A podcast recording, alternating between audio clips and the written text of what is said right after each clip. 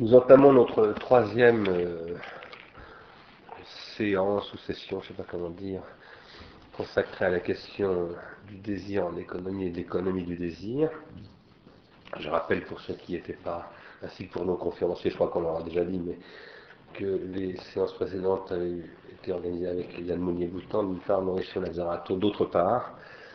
Et par ailleurs, on avait aussi fait une séance, euh, non pas sous cet intitulé, mais sur la question de l'économie financière avec Jean-Luc Gréau, et que nous allons continuer cette, euh, cette série. Euh, je remercie beaucoup André Orléans et Frédéric Lordon, très très vivement même, d'être là. Je sais qu'ils sont sollicités et occupés. je les remercie tout particulièrement parce que ils nous intéressent beaucoup. Et on était impatients de les, inviter, de les recevoir. Ils nous intéressent beaucoup pour euh, diverses raisons. Il y a des raisons qui sont euh, tout simplement qu'ils s'expriment, ils font partie de ceux qui s'expriment sur la réalité contemporaine et, en n'étant pas dans la pure orthodoxie, ça évidemment en soi c'est appréciable, mais aussi parce qu'ils travaillent depuis, depuis très longtemps, ce sont des gens tenaces, et ils travaillent depuis très longtemps sur des sujets qui sont évidemment au cœur des, des préoccupations d'Ars Industrialis. Par ailleurs, ils font partie, disons, de euh, cette sensibilité dans les sciences humaines, en économie et, dans les humanités, disons, euh, dont la philosophie fait partie, euh, très très sensible à la pensée spinoziste. Et pour nous, c'est une question très importante. voilà, donc c'est pour toutes ces raisons-là que nous les avons invités, et puis aussi parce qu'ils ont ensemble publié un texte euh, que vous avez certainement euh, repéré, puisqu'on l'a, de toute façon nous l'avons signalé à sur le site, qui est le, texte qu'ils ont écrit dans le Spinoza et les sciences humaines aux éditions Amsterdam. Ils ont aussi, euh, chacun de leur côté, publié récemment des textes, l'un dans la revue Esprit et l'autre sous la forme d'un livre qui est raison, dans, chez Raison d'agir, hein, sur, sur l'actualité de la, de la, crise économique. Voilà, donc ce sont les raisons ces raisons-là et beaucoup d'autres encore, je ne veux pas mentionner pour ne pas être trop long, mais qui font que nous sommes très contents de les euh, recevoir. Donc je crois qu'on commence par André Orléans. Non, non, non on va commencer par Frédéric Lordon, d'accord. Donc Frédéric Lordon qui va nous parler de la question de, de la valeur esthétique dans le domaine euh, de l'économie, sujet qui nous intéresse aussi en, soi euh, beaucoup, ça fait partie des, je dirais même du point de départ d'Arsène Israélis que réfléchir à, cette question. On va voir euh, comment euh, il l'aborde. Et je vais demander si quelqu'un peut me passer un stylo, parce que je que j'ai, oublié de prendre un stylo.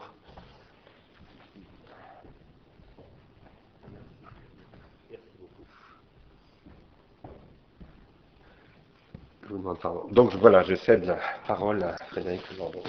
Merci beaucoup. Euh, enfin, je dis merci beaucoup, c'est un peu formel. Je voudrais vous remercier de cette très belle invitation. Euh, pour tout vous dire, moi j'ai plus l'habitude des séminaires dans les placards à balais de l'école des hautes études que dans des lieux pareils. Donc là vraiment on se sent, euh, on se sent très bien accueilli. alors je voulais vous dire aussi le léger flottement qui ne m'a pas quitté depuis que vous m'avez fait cette, cette, très belle invitation. Alors en fait je devrais presque dire depuis que vous m'avez fait ces très belles invitations, parce qu'en fait il y avait deux propositions sur la table. Alors, il y a une première proposition qui disait euh, Ah, si vous veniez nous parler de, de, votre petite tambouille spinoziste avec, euh, avec André, euh, vous avez travaillé sur la monnaie, ça, ça nous intéresserait.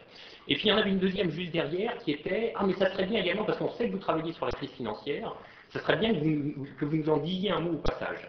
Et alors, euh, je dire que faire les deux ensemble, ça me paraissait, euh, ça me paraissait pas très simple. Et je me disais, euh, ça va être le grand écart, sauf si on trouve une très belle solution de continuité.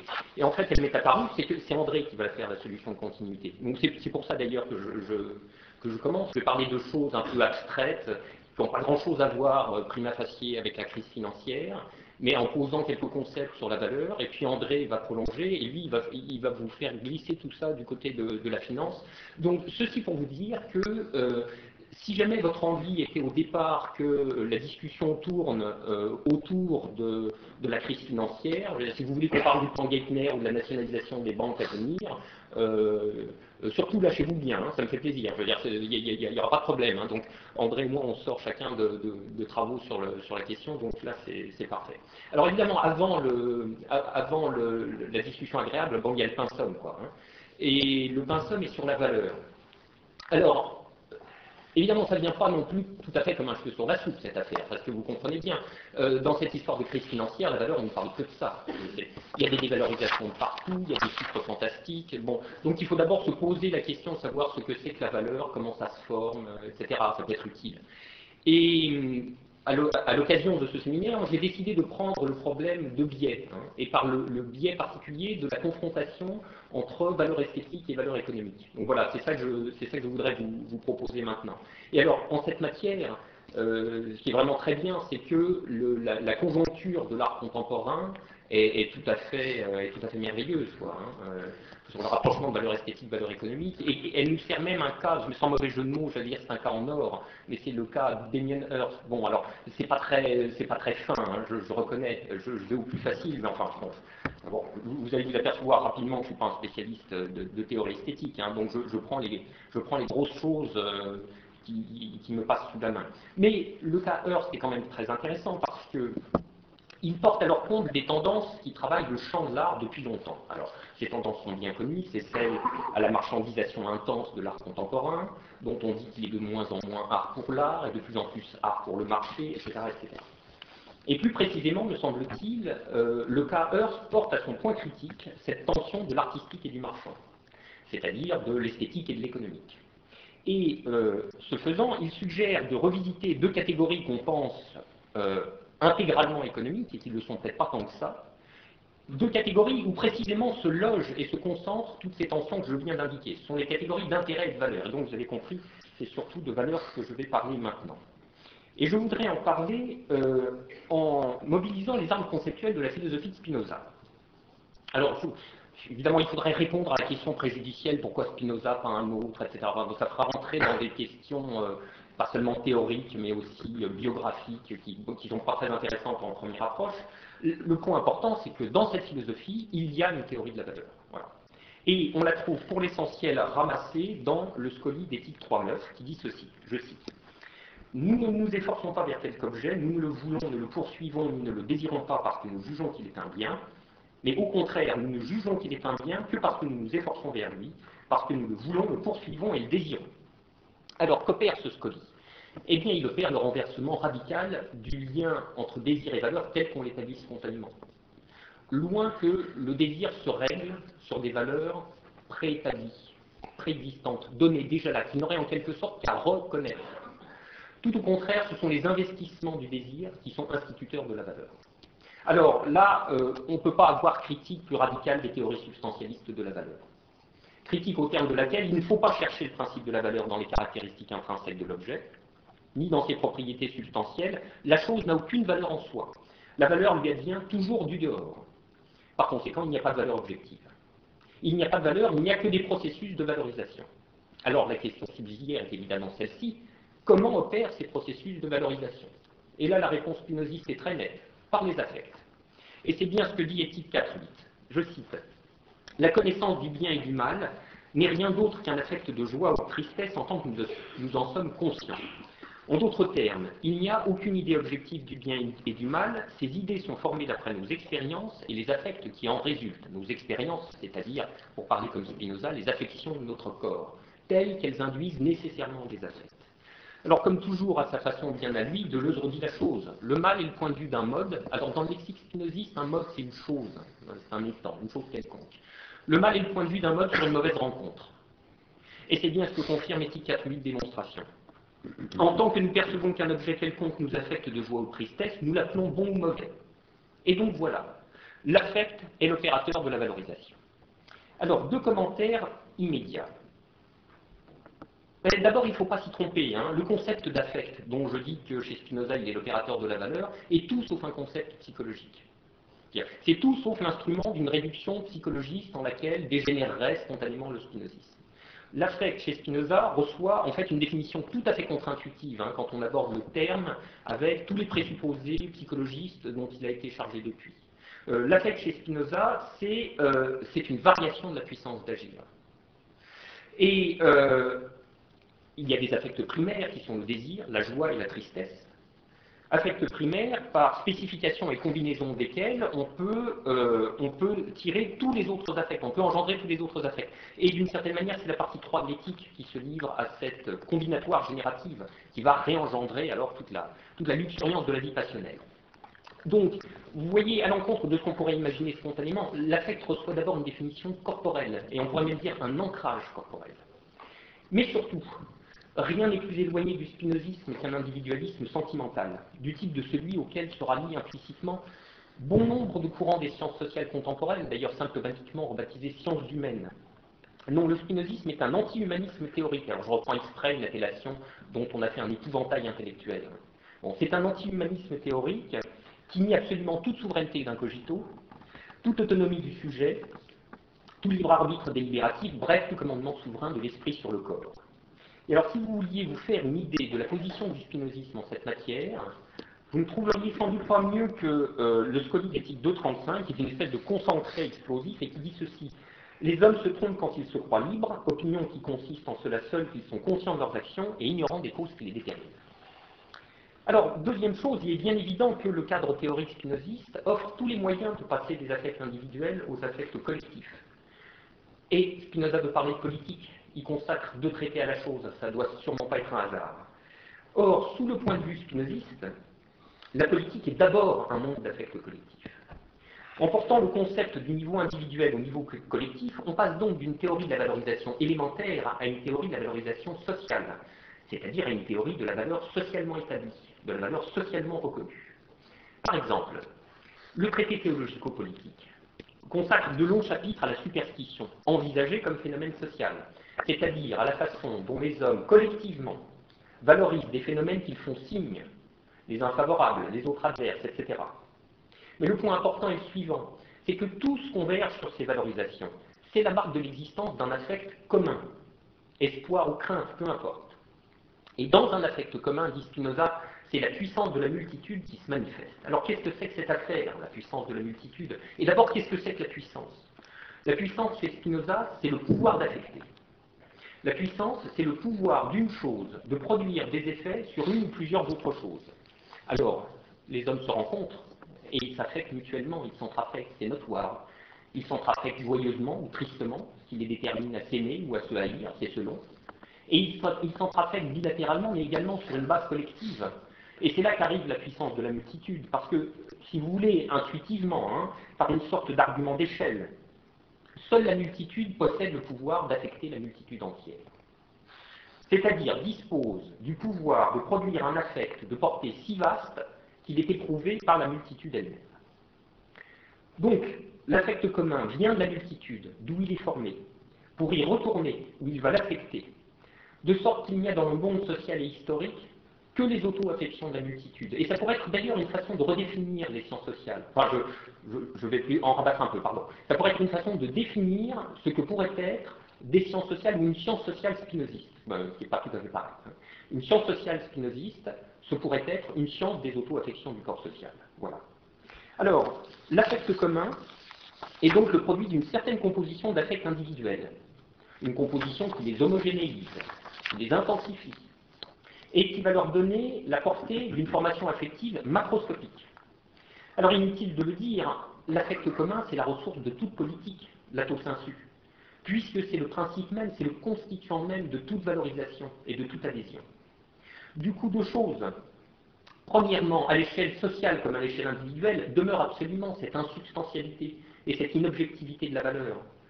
De même que la valeur est le produit d'une axiogénie fondamentalement affective, de même la valeur sociale est le produit d'une axiogénie affective collective. De sorte que derrière l'effet de valeur, il n'y a rien d'autre que les auto-affections de la multitude et l'investissement de certains objets par des affects communs qui les valorisent en bien ou en mal, en beau ou en laid, en juste ou en injuste, etc. etc. Deuxièmement, il n'y a jamais un affect commun au singulier, car la politique c'est aussi que la multitude est fractionnée. Elle est fractionnée en affects communs partiels ou régionaux, si vous voulez. Éventuellement, et même le plus souvent, antagonistes. Bref, il y a des conflits d'adhésion, il y a des conflits de valorisation. La vraie question à propos d'une certaine chose n'est donc pas tant comment se forme l'affect commun qu'il investit, mais plutôt comment se forment les affects communs partiels, éventuellement antagonistes, c'est-à-dire affirmant, posant, produisant à son sujet des valorisations différentes. Et là aussi, la question qui suit est évidente. Qu'est-ce qui détermine l'issue de ces confrontations et de ces conflits de valorisation? Et là encore, la réponse spinoziste est dans le droit fil de son analytique réaliste de la puissance. Et cette réponse, c'est que les gros bataillons l'emporteront sur les petits. Ou si vous voulez prendre en compte l'effet des variables intensives, que les bataillons les mieux armés l'emporteront sur les autres. Et là, on voit que le spinozisme est à bien des égards, je ne dis pas à tous égards, hein, il est à bien des égards une agonistique générale. Et partant, il est également une agonistique des affects. Une agonistique des affects qui a cette propriété remarquable de se déployer aussi bien au niveau interpsychique qu'intrapsychique. Et c'est bien ce que dit Éthique 4.7. Un affect ne peut être réprimé ni supprimé si ce n'est par un affect contraire et plus fort que l'affect à réprimer. Voilà, ça c'est la proposition centrale de l'agonistique des affects. Alors on a là tous les éléments d'un tableau d'ensemble que je vais récapituler brièvement, dans lequel, premièrement, la valeur n'a rien d'intrinsèque aux choses. Deuxièmement, elle leur advient toujours du dehors. Troisièmement, d'un dehors social, dont la nature est en dernière analyse affective. Quatrièmement, autour de chaque chose, il y a des affrontements de valorisation, par affrontement d'affects communs partiels interposés. Et puis j'ajoute ceci, cinquièmement, c'est que ces affrontements sont médiatisés par des structures, par des milieux institutionnels, c'est-à-dire par des formations d'affects communs préconstituées. Par exemple, le musée, la galerie, puisque j'ai dit que j'allais parler de valeurs esthétiques, sont par excellence des formes institutionnelles cristallisant des affects communs stabilisés, préformés. Et quelle est d'ailleurs la nature même du capital symbolique Le capital symbolique, c'est le fait d'avoir concentré sur soi un affect commun, qui rend par là constitutif de puissance. Et je le dis par parenthèse, vous voyez à quel point les concepts de la philosophie de Spinoza s'offrent à compléter ou à prolonger les intuitions théoriques de la sociologie de Bourdieu, par exemple. Le, détenteur de capital symbolique a été valorisé et par suite, il faudrait dire même plus exactement par transitivité, il devient valorisant à son tour, il peut opérer des valorisations. C'est parce qu'il a été antérieurement reconnu qu'il peut ultérieurement produire des opérations de reconnaissance. Par exemple, si Gagossian peut, par son jugement, par son seul jugement, valoriser une œuvre, c'est parce que sa parole a préalablement été valorisée, et c'est d'avoir été valorisée qui la rend valorisatrice. Donc vous voyez, à l'encontre de la pensée individualiste, qui s'arrête au seuil du mystère ineffable des grands hommes, le spinozisme invite lui à voir qu'un agent n'est socialement puissant que parce qu'il a déjà hérité d'une certaine puissance sociale. En d'autres termes, il a été le réceptacle d'un affect commun, et il dispose par suite d'une certaine capacité à produire d'autres affects communs, ce qui est la définition même de la puissance sociale chez Spinoza. La jouissance de l'affect commun est donc le propre de tous les objets faisant médiation, je veux dire, étant intercalés, pour ainsi dire, hein, dans les circulations de la puissance de la multitude, que ces objets soient des institutions, des individus, individus institutionnels, individus faits, institutions, etc. Alors il est inutile d'insister sur la ressource stratégique que constituent les affects communs dans les luttes politiques, quelle que soit leur nature. Les luttes de valorisation esthétique dans le champ de l'art contemporain, c'est des luttes politiques. Le nom du jeu, c'est alors la capture. Les gros bataillons, les bataillons les mieux armés, dont je parlais tout à l'heure, ce sont les bataillons qui ont réussi à mettre l'affect commun de leur côté.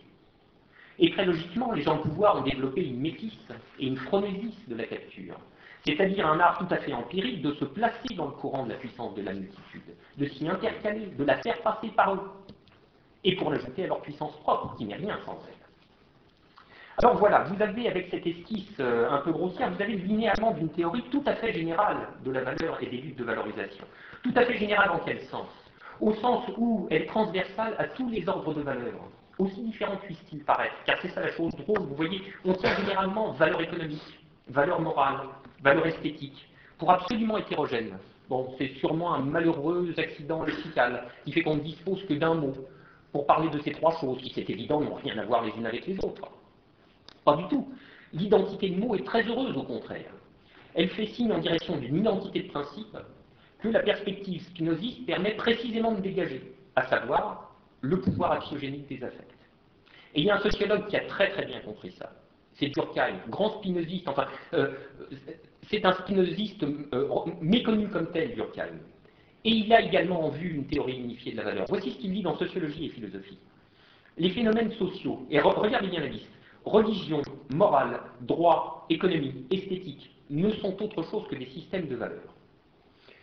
Alors pourquoi avoir fait tout ce détour Parce que j'arrive maintenant, hein, euh, vous voyez, pédibus comme j'en dis, j'arrive à mon objet finalement, hein, c'était un peu lent. Mais pourquoi avoir fait tout ce détour Eh bien parce que euh, l'entreprise de Damien Hirst me semble être la performation pratique de cette théorie unifiée de la valeur, c'est-à-dire de cette identité de principe de toutes les valeurs. Et en ce sens, intentionnellement ou non, ça c'est une autre question. Cette entreprise de Hearst emporte une charge critique explosive contre les représentations courantes de la valeur économique. Et voici qu'apparaît l'art comme révélateur de l'inobjectivité et de l'insubstantialité de la valeur. Au moment où l'art s'économicise, voilà, ça serait ça ma thèse, hein. au moment où l'art se marchandise à outrance, il devient le plus puissant dissolvant des illusions de la valeur économique. Au moment où la valeur esthétique se rapproche de la valeur économique, elle en détruit les fondements. La valeur esthétique, alors c'est une chose bien admise, c'est affaire de goût, d'opinion, c'est le domaine de l'intersubjectivité, de l'instabilité, des fluctuations incompréhensibles. Là où la valeur économique, elle, est créditée d'être substantiellement fondée et objective. Or, l'économicisation de la valeur artistique procède de l'idée que la valeur esthétique va s'exprimer sous la forme de la valeur économique. Peut-être pas en totalité, mais d'une manière qui, pour être partielle, n'en est pas moins fidèle dans son ordre. Et voici la valeur économique, l'évaluation monétaire, faite index de toutes les valeurs esthétiques. Or, en gros, ce que fait Damien Hirst, c'est que mettant intimement en contact la valeur creuse de l'art et la valeur supposée pleine de l'économie, il fait apparaître en pleine lumière que la valeur supposée pleine est en fait tout à fait creuse. De sorte que par ce rapprochement, le creux, je veux dire la non-substantialité de la valeur esthétique, contamine fatalement la valeur économique. D'où la conclusion contre-intuitive à l'encontre de la déploration courante. Dans le rapprochement de la valeur esthétique et de la valeur économique, celle des deux qui tue l'autre n'est pas du tout celle qu'on croit. Alors ce rapprochement, cette confusion même de la valeur esthétique et de la valeur économique, doit toucher juste si l'on en juge par les levées de boucliers symétriques qu'elle provoque. Parce que alors, de tous les côtés, c'est le tollé. Alors évidemment, c'est dans la théorie plutôt que dans la pratique que la réaction se produit du côté de l'économie. Et elle ne date pas d'aujourd'hui en 1908, Durkheim fait une conférence devant la Société d'économie politique. Alors, je, ne remercierai jamais assez André de m'avoir fait connaître cette conférence, parce que c'est un symptôme absolument magnifique et qui n'a pas pris une ride en un siècle. Il, est toujours autant d'actualité. Alors, que dit Durkheim à nos braves économistes? Il leur dit en substance ceci. Voilà, vous pensez que les sciences sociales qui prennent pour objet le droit, la morale, la politique, vous savez, c'est la même qu'on appelait les sciences, les sciences morales et politiques, hein, avec académie, ad hoc, tout ce que vous voulez. Vous pensez que ces sciences sociales-là, ont essentiellement à faire avec des valeurs opinions et avec des valeurs croyances. Et vous avez raison. Mais vous pensez par ailleurs que les valeurs de l'économie, les valeurs monétaires, sont absolument distinctes, car loin d'être faites de jugements et d'opinions, elles sont substantiellement fondées et objectives. Et là, vous avez tort. Les valeurs de l'économie n'échappent pas à l'ordre commun de la valeur. Ce que vous croyez objectivement fondé du seul fait qu'il prend la forme quantitative des prix monétaires n'est que l'expression nombrée d'une composition de jugement opinion et de croyance, c'est-à-dire une composition d'affects collectifs. Et voilà atteint directement le grand tabou de l'économie orthodoxe. L'économie est le domaine quantitatif du social. Et par là, elle imagine que ce quantitativisme lui donne tous les titres au statut de science galiléenne. Et science tenante, elle se rêve comme la seule vraie science science sociale. La moins molle, peut-être même la plus dure, allez savoir. Puisque elle, au moins, elle est objective. Elle est objective par la grâce de ce substrat quantitatif qui lui a été offert. Et Durkheim renverse d'un coup cette, prétention. Alors c'est insupportable, bien sûr. Les rapports économiques, dit-il, n'échappent en rien à l'empire de l'opinion et de la croyance, ils y sont même entièrement immergés. Alors qu'est-ce qu'une croyance en termes spinozistes? Eh bien c'est une idée affecte, et je devrais même le redire autrement pour marquer plus fortement encore ce primat des affects. Une croyance en termes spinozistes, c'est un affect investi dans un certain contenu représentationnel investi dans un certain contenu idéal. Et c'est bien ce que disait Éthique 4.8, que j'ai cité tout à l'heure. Les jugements sont formés au voisinage immédiat de nos affects. Ils sont intégralement dans leur orbite.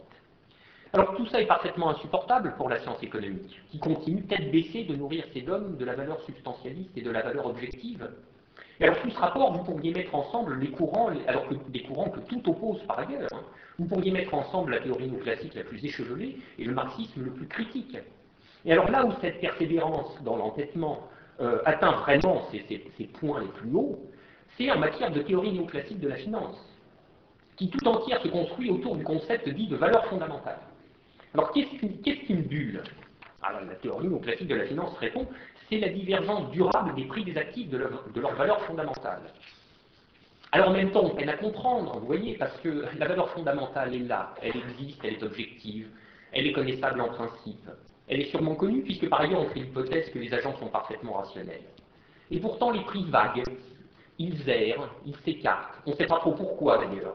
Je, vous assure que les théoriciens néoclassiques doivent faire de ces contorsions pour tenir toutes ces choses ensemble, c'est absolument invraisemblable. En fait, heureusement pour eux, de temps en temps, il y a des cracks. Alors ça, c'est vraiment magnifique, parce que là, c'est la restauration du règne de la vérité de la valeur fondamentale. Qu'est-ce qu'un crack répond la, théorie néoclassique répond, c'est précisément la résorption brutale de cet écart entre les prix d'actifs et la valeur fondamentale.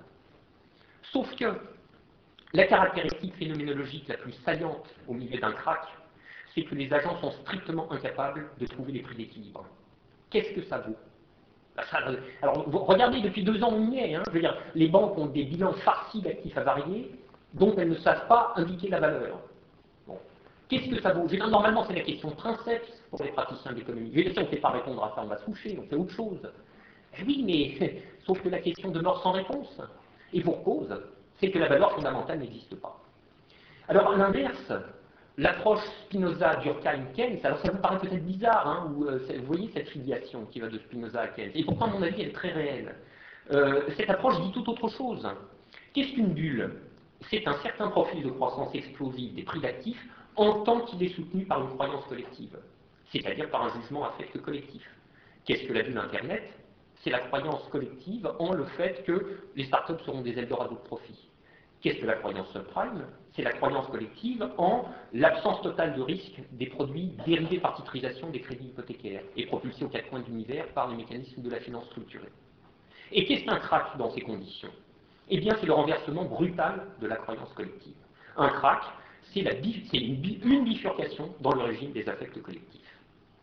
Et alors, du côté de l'art maintenant, eh bien, la réticence à la confusion entre valeur esthétique et valeur économique n'est pas moins grande, mais évidemment pour de toute autre raison.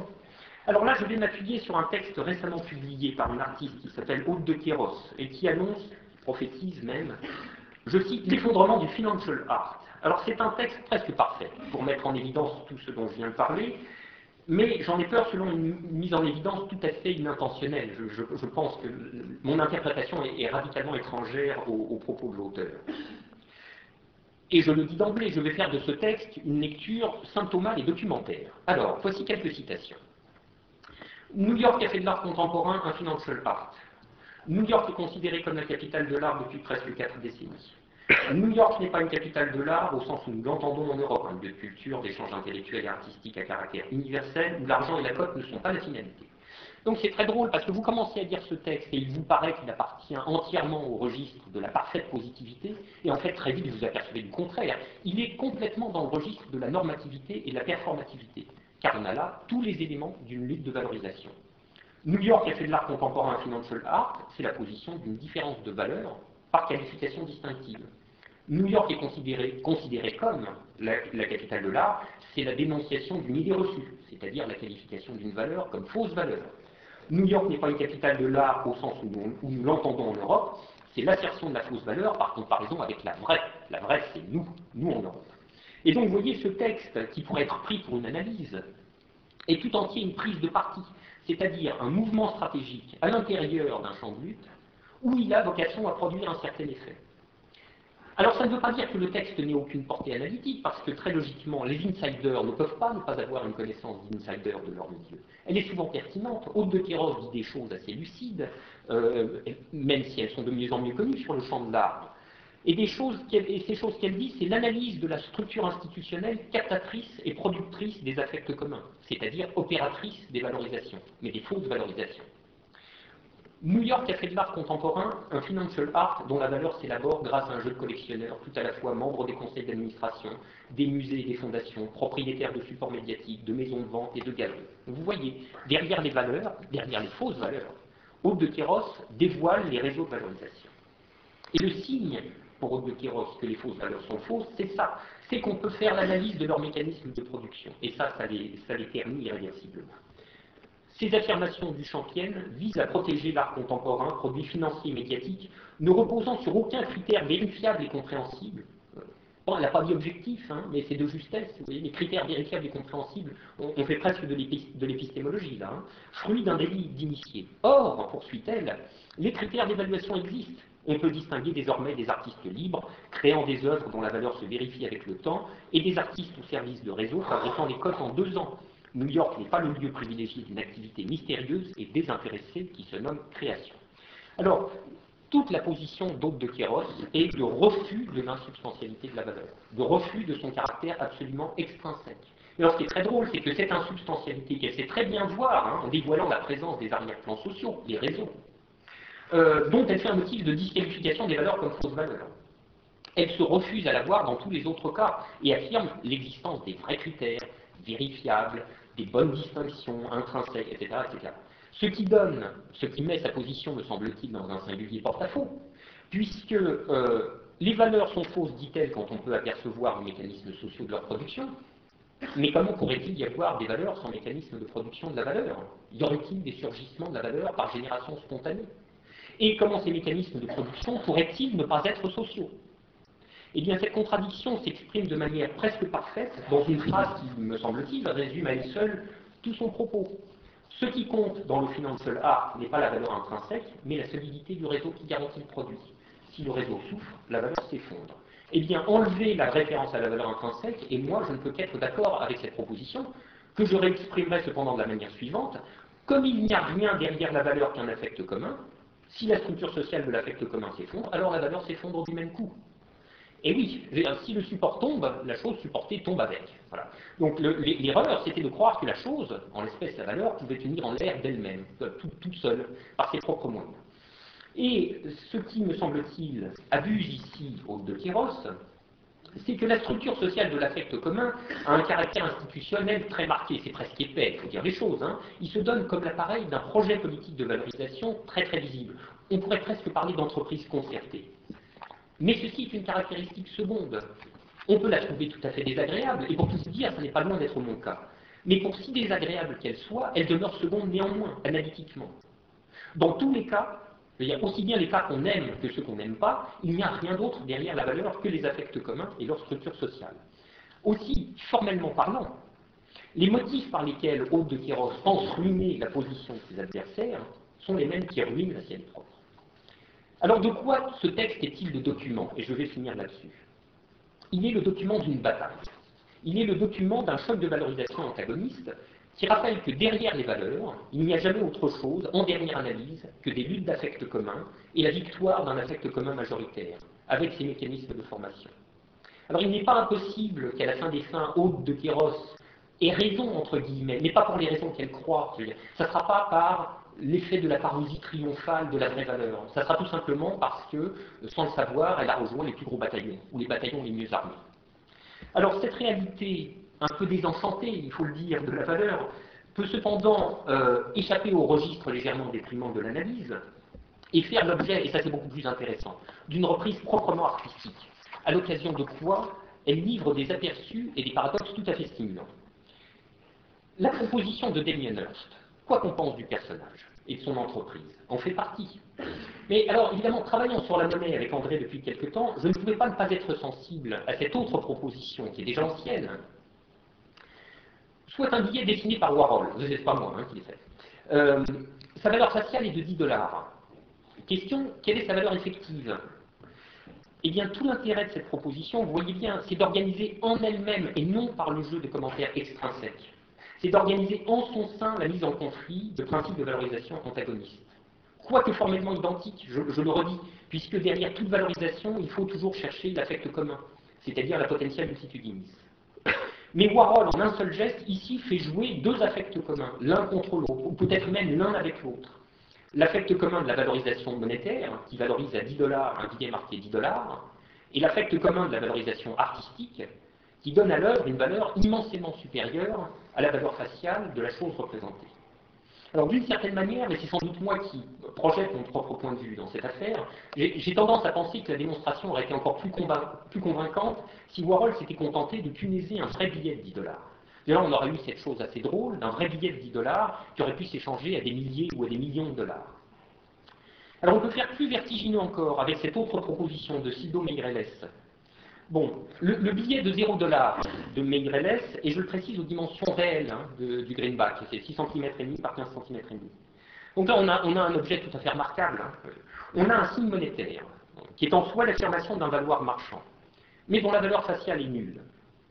C'est-à-dire un objet dont l'essence, qui est de valoir, est contredite par sa réalisation, qui est un valoir zéro, mais exaucé par le fait que cette contradiction a été opérée selon un geste artistique, c'est-à-dire convoquant un autre principe de valorisation, donc un autre affect commun.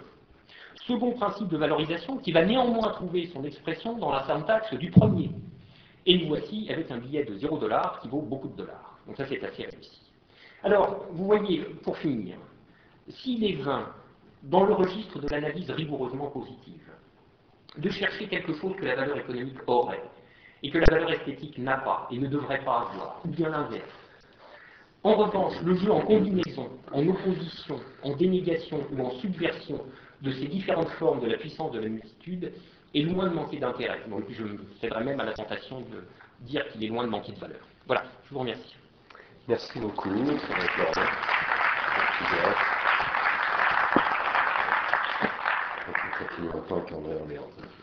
Merci. Je vais, continuer tout à fait dans, la même perspective, même on va se recouper évidemment sur, beaucoup de points. Euh, donc c'était effectivement notre point de départ, c'est cette question que vous l'avez vu, c'est cette question de la, du statut particulier qui a été donné à la valeur économique dans la série euh, traditionnelle des valeurs sociales. Donc comment se fait-il, au fond, euh, maintenant le, sens commun spontané fait qu'on dissocie en effet le terme de valeur économique, on ne l'associe plus avec les notions de valeur morale, valeur religieuse, valeur esthétique. Il a pris un sens particulier et même quelquefois on a du mal à reconnaître le terme de valeur. On se demande bien pourquoi le terme de valeur ici est en cause, parce qu'il semble référer à, une notion de valoir tout à fait différente de celle qui est investie dans les notions de valeur sociale. Et qu'au fond, on peut dire euh, assez sérieusement que toute la, constitution de, l'économie en, tant que discipline autonome est, entièrement fondée sur cet acte-là, sur la théorie de la valeur. C'est comme ça qu'historiquement, euh, la théorie euh, économique s'est fondée à partir d'Adam Smith et de Ricardo et des classiques, c'est en mettant en avant l'idée de valeur et en lui donnant une forme substantielle, puisque euh, à leurs yeux, elle était liée à la dimension du travail, à travers un certain nombre de choses plus ou moins complexes, mais essentiellement, on pouvait déterminer la valeur des choses objectivement, en dehors, en quelque sorte, de la relation de l'acteur aux choses. C'était euh, les choses elles-mêmes, à travers les liens que tissait entre, entre, les producteurs la division sociale du travail, qui faisaient que les marchandises avaient une valeur. Et donc cette valeur, euh, comme il a déjà été dit, s'impose la notion de valeur économique, c'est ça qui est étrange, elle s'impose comme étant d'abord une substance, en l'occurrence liée à la, dimension du travail euh, dans les, travaux des classiques. Hein. La théorie économique a, varié. Au départ, il y a une conception euh, qui, lie la valeur au travail chez les, premiers économistes du style Smith et autres. Et puis ensuite, aujourd'hui, la notion de valeur est liée à la question de l'utilité des biens. Mais fondamentalement, dans les deux cas, c'est le même geste. C'est quelque chose qui euh, l'objective, qui le, détermine, euh, qui met en avant la relation aux choses par rapport à la relation aux individus. Et le but euh, de, mon exposé, c'est de montrer comment cette notion, au fond, ne convient pas du tout lorsque on, est, on s'intéresse à l'économie financière comment cette idée d'objectivité de la valeur euh, rentre particulièrement en crise dans ce cas-là. En fait, euh, on n'a pas le temps de le montrer, mais en fait, c'est vrai de même de la valeur des marchandises. Mais euh, on va laisser ça de côté et ce sera un peu plus compliqué à montrer comment, dans la question de la valeur des marchandises aussi, se joue autre chose que cette objectivité, cette substance. Et qu'est-ce que c'est que cette autre chose qui se joue?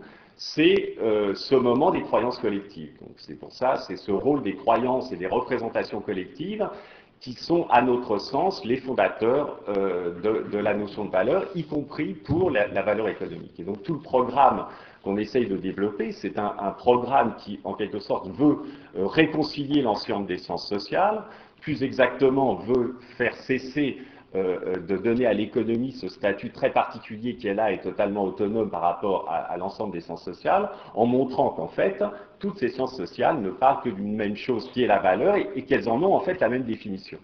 Euh, sans le savoir, évidemment. Et donc tout le travail, c'est autour de cette question de la valeur économique qui, elle, paraît comme étant euh, tout à fait extérieure à la notion de valeur sociale. Et euh, en effet, euh, euh, il y a quelqu'un qui a bien compris ça, c'est Émile Durkheim.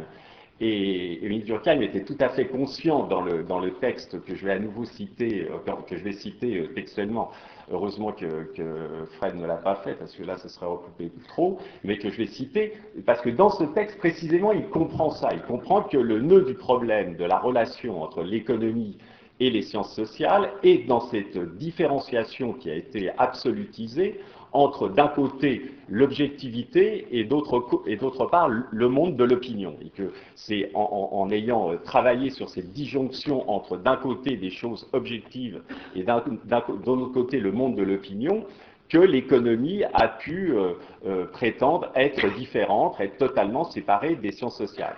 Et tout le travail de Durkheim dans sa sociologie, sa sociologie, il ne faut pas l'oublier, c'est une conception unitaire de la science sociale, et y compris de l'économie. Donc la sociologie devait avoir son, et a eu euh, son chantier économique qui était euh, à ses yeux la sociologie économique, d'ailleurs illustrée par euh, des, brillants penseurs comme, comme Simien. Donc lui, son but, c'était de, rapprocher ces deux choses. Et évidemment, nous nous reconnaissons totalement dans, ce, dans cette vision euh, qui, précisément, essaye de ramener la, même processus sociaux la notion de valeur pour créer une, vision des sciences sociales unitaires. Et donc c'est vrai que ce texte de 1908 est, vraiment euh, tout à fait emblématique et, programmatique. Et, le cadre, euh, c'est la société d'économie politique. Et donc c'est un, parterre d'économistes, et Durkheim parle devant ce parterre d'économistes et doit répondre à la question de quelle est la, particularité de l'économie, quel est le lien entre l'économie et les sciences sociales. Et donc il va, il va répondre ceci. Ce qui fait la, la, difficulté de la question posée, dit Durkheim, c'est que les faits dont traite l'économie politique et ceux qui font l'objet des autres sciences sociales semblent, au premier abord, de nature très différente. La morale et le droit, qui sont la matière des sciences sociales euh, déterminées, sont essentiellement des choses d'opinion. Le droit et la morale n'existent que dans les idées des hommes, ce sont des idéaux. Ou encore, ainsi toutes les sciences qui correspondent à ces divers ordres de faits, sciences des mœurs, du droit, des religions, des arts, traitent d'idées. Au contraire, les richesses, objets de l'économie politique, sont des choses en apparence essentiellement objective, indépendante, semble-t-il, de l'opinion. Voilà son point de départ. Il y a cette opposition, et qui, est tout à fait réelle quand on regarde les choses, entre ce monde de l'économie qui est le monde de l'objectivité et les sciences sociales qui seraient le monde de l'opinion. L'orateur, c'est-à-dire lui-même, croit pourtant que les faits économiques peuvent être considérés sous un autre aspect. Eux aussi sont dans une mesure qu'ils ne cherchent pas à déterminer, affaire d'opinion. Il va, citer un certain nombre d'exemples que je cite avec lui. La valeur des choses, en effet, dépend non pas seulement de leurs propriétés objectives, mais aussi de l'opinion qu'on s'en fait. Et sans doute cette opinion est en partie déterminée par ses propriétés objectives, mais elle est aussi soumise à bien d'autres influences. Que l'opinion religieuse proscrive telle boisson, le vin par exemple, telle viande, le porc, et voilà le vin et le porc qui perdent, pour totalité ou partie, leur valeur d'échange. De même, ce sont des mouvements de l'opinion, du goût, qui donnent de la valeur à telle étoffe, à telle pierre précieuse plutôt qu'à telle autre, à tel mobilier, à tel style, etc. Sous un autre rapport, l'influence se fait sentir. Le taux des salaires dépend d'un étalon fondamental qui correspond au minimum de ressources nécessaires pour permettre à un homme de vivre. Mais cet étalon est à chaque époque fixé par l'opinion. Ce qui passait hier pour un minimum suffisant ne satisfait plus aux exigences de la conscience morale d'aujourd'hui, simplement parce que nous sommes plus sensibles que par le passé à certains sentiments d'humanité. Donc voilà, il montre comment, euh, et, je vais, moi je vais développer sur la question financière, il montre comment un certain nombre de faits prouvent bien que cet écart qu'on essaye de, mettre, ce coin qu'on essaye de mettre entre l'opinion et l'objectivité de la valeur économique ne tient pas. Et d'où son idée donc de ce rapprochement. Il conclut ainsi De ce point de vue, les rapports de la science économique et des autres sciences sociales se présentent à nous sous un jour différent. Les unes et les autres traitent de phénomènes qui, considérés au moins par certains côtés, sont homogènes, puisque tous ils sont à quelques égards choses d'opinion. Alors on conçoit que l'opinion morale, religieuse, esthétique puisse avoir une influence sur l'opinion économique, au moins autant que celle-ci sur celle et c'est ce qui ressort des exemples même déjà cités précédemment. L'économie politique perd ainsi la prépondérance qu'elle s'attribuait pour devenir une science sociale à côté des autres, en étroit rapport de solidarité avec elle, sans qu'elle puisse pourtant prétendre à les, régenter. Donc c'est ça le programme euh, que euh, nous avons essayé de développer autour des, concepts spinozistes euh, d'affect commun. Alors le point qui est intéressant, c'est la réponse des économistes ça semble, quand on lit ça, on, se dit, mais il défonce des portes ouvertes, ça a l'air. Euh, oui, oui, évidemment. Et pas du tout. La réponse des économistes euh, en 1908, mais je crois qu'elle ne serait pas différente aujourd'hui. Et, c'est ça qui est difficile peut-être à comprendre pour des gens qui sont de l'extérieur euh, du champ de l'économie. comme le dit le, rapporteur qui écrit ce texte, ils sont scandalisés par ce qu'ils viennent d'entendre. Ils ne croient pas du tout à, ça. quelques citations des économistes l'un d'entre eux dit L'opinion a une très grande influence sur les conditions de marché qui agissent sur la valeur, mais elle ne détermine pas la valeur, laquelle est déterminée par des lois naturelles rigoureuses. De même, autre, cette idée est constante, loi naturelle rigoureuse, cette idée de l'objectivité. De même encore, l'opinion influe beaucoup sur les conditions du marché, mais c'est toujours la loi de l'offre et de la demande, complètement indépendante de l'opinion, qui règle le prix de ces choses comme elle détermine toutes les valeurs. Il y en a plein, je, vais, vite. Euh, l'un d'entre eux. L'économie politique occupe le premier plan parmi les sciences sociales. Seule elle repose sur une base indestructible et positive, et ses lois sont immuables, quelles que soient les variations de l'opinion. Donc la réponse des économistes, euh, aujourd'hui, ça, aurait peut-être un peu changé, mais pas tellement. Dans le fond, ils croient beaucoup à cette idée qu'il y a une objectivité et qu'elle est propre à l'économie, et c'est ça qui fait la force de l'économie. Elle a des lois objectives qui ne sont pas du tout celles de l'opinion, et, elle s'y oppose euh, totalement. D'ailleurs, face à ça, Durkheim est, très surpris. Il ne pensait pas qu'il avait dit des choses révolutionnaires, et le, scandale qu'il semble avoir provoqué euh, l'étonne lui-même, et il essaye de comprendre dans sa réponse pourquoi euh, ça, fait tellement, euh, tellement de bruit. Et il donne une raison qui est intéressante, qui tient à cette question de l'opinion, justement, sur laquelle Frédéric a déjà beaucoup travaillé. C'est vrai que l'opinion est un terme, c'est un terme un peu flou. Et donc il se dit, c'est peut-être ça qui est en cause. Il, dit, il faut se mettre en garde contre le sens péjoratif qui est souvent donné au mot d'opinion. Il semble presque qu'il soit synonyme de préjugés irréfléchis, de sentiments capricieux. C'est ne voir l'opinion que par un de ses aspects. C'est oublier que l'opinion est aussi la résultante des expériences que les peuples ont faites au cours des siècles, et, cela n'est pas sans lui donner quelque autorité. Et avec l'idée qu'a développée euh, Frédéric tout à l'heure de, d'affect commun, encore, ça, renforce l'idée que nous avons là un concept beaucoup plus fort que ce qui peut sembler renvoyer à la versatilité euh, euh, des, prises de position des, des uns et des autres. Donc c'est ça, ça le, point, le, point de départ de l'analyse.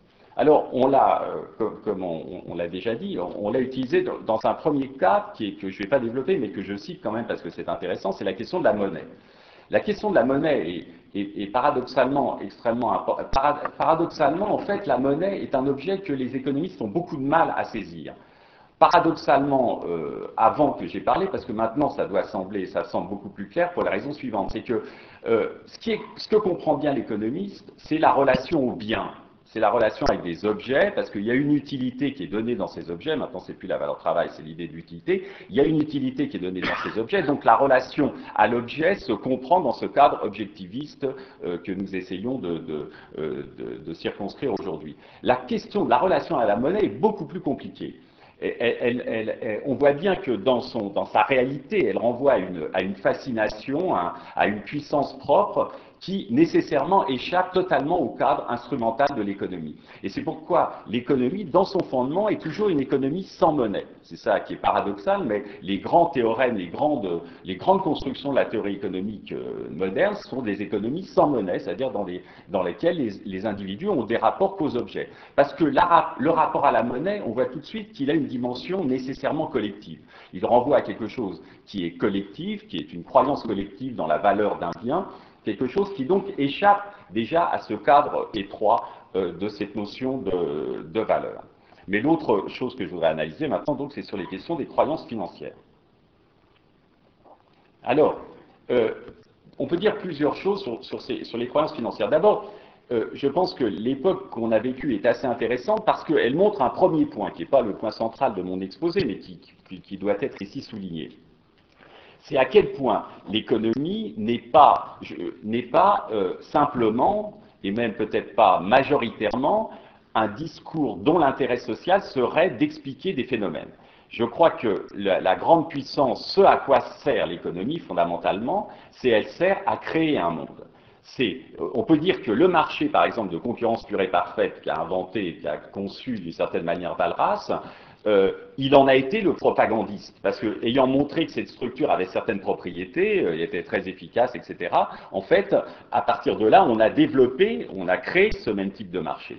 Et donc, il y a un côté je crois qu'il faut que peut-être vous êtes euh, déjà sur lequel vous êtes déjà conscient, mais que l'économie c'est pas tant une science qui réfléchit comme d'autres sciences, l'histoire sur ce qui s'est fait et pourquoi ça s'est fait, et qui donne des cadres d'intelligibilité. Certes, elle fait ça aussi, mais sa grande vertu et son grande utilité sociale, c'est qu'elle transforme le monde.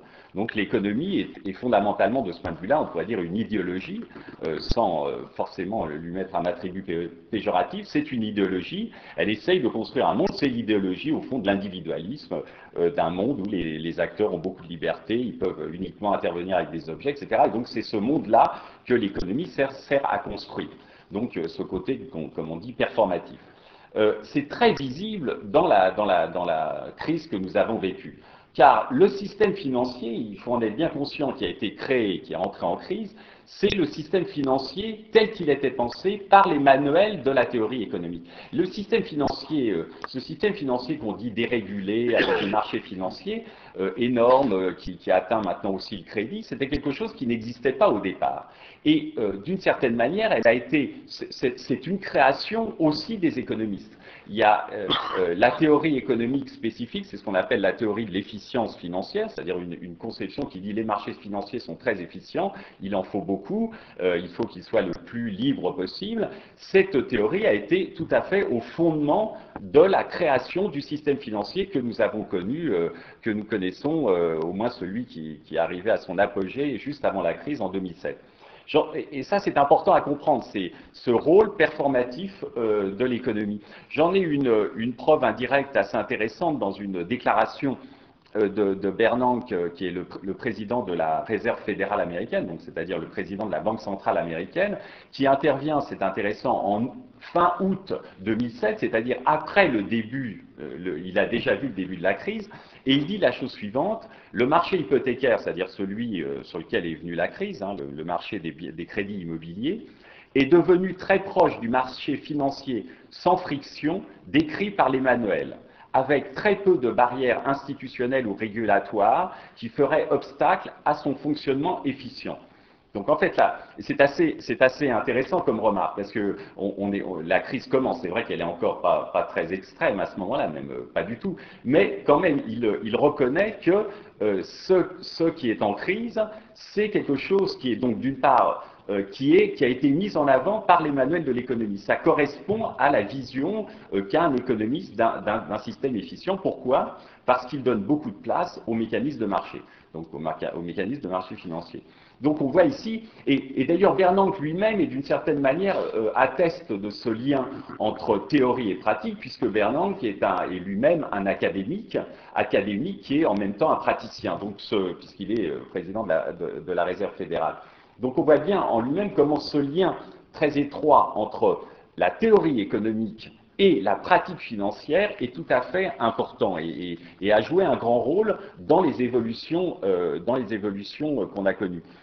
Ce qui veut dire d'ailleurs d'une certaine manière que si euh, on pense que c'est pas qu'il y a des défauts et qu'il faut changer un certain nombre de choses, ça, ça doit se, passer aussi par le débat théorique sur ces questions d'efficience, essayer de montrer que ce n'est pas vrai, etc., qu'il y a des choses ça fonctionne pas comme ça. Il y a un côté euh, absolument euh, quelque chose qui est absolument important dans la dans la dans, dans, la mise en, en, en, avant théorique des, des, des contradictions de, la finance.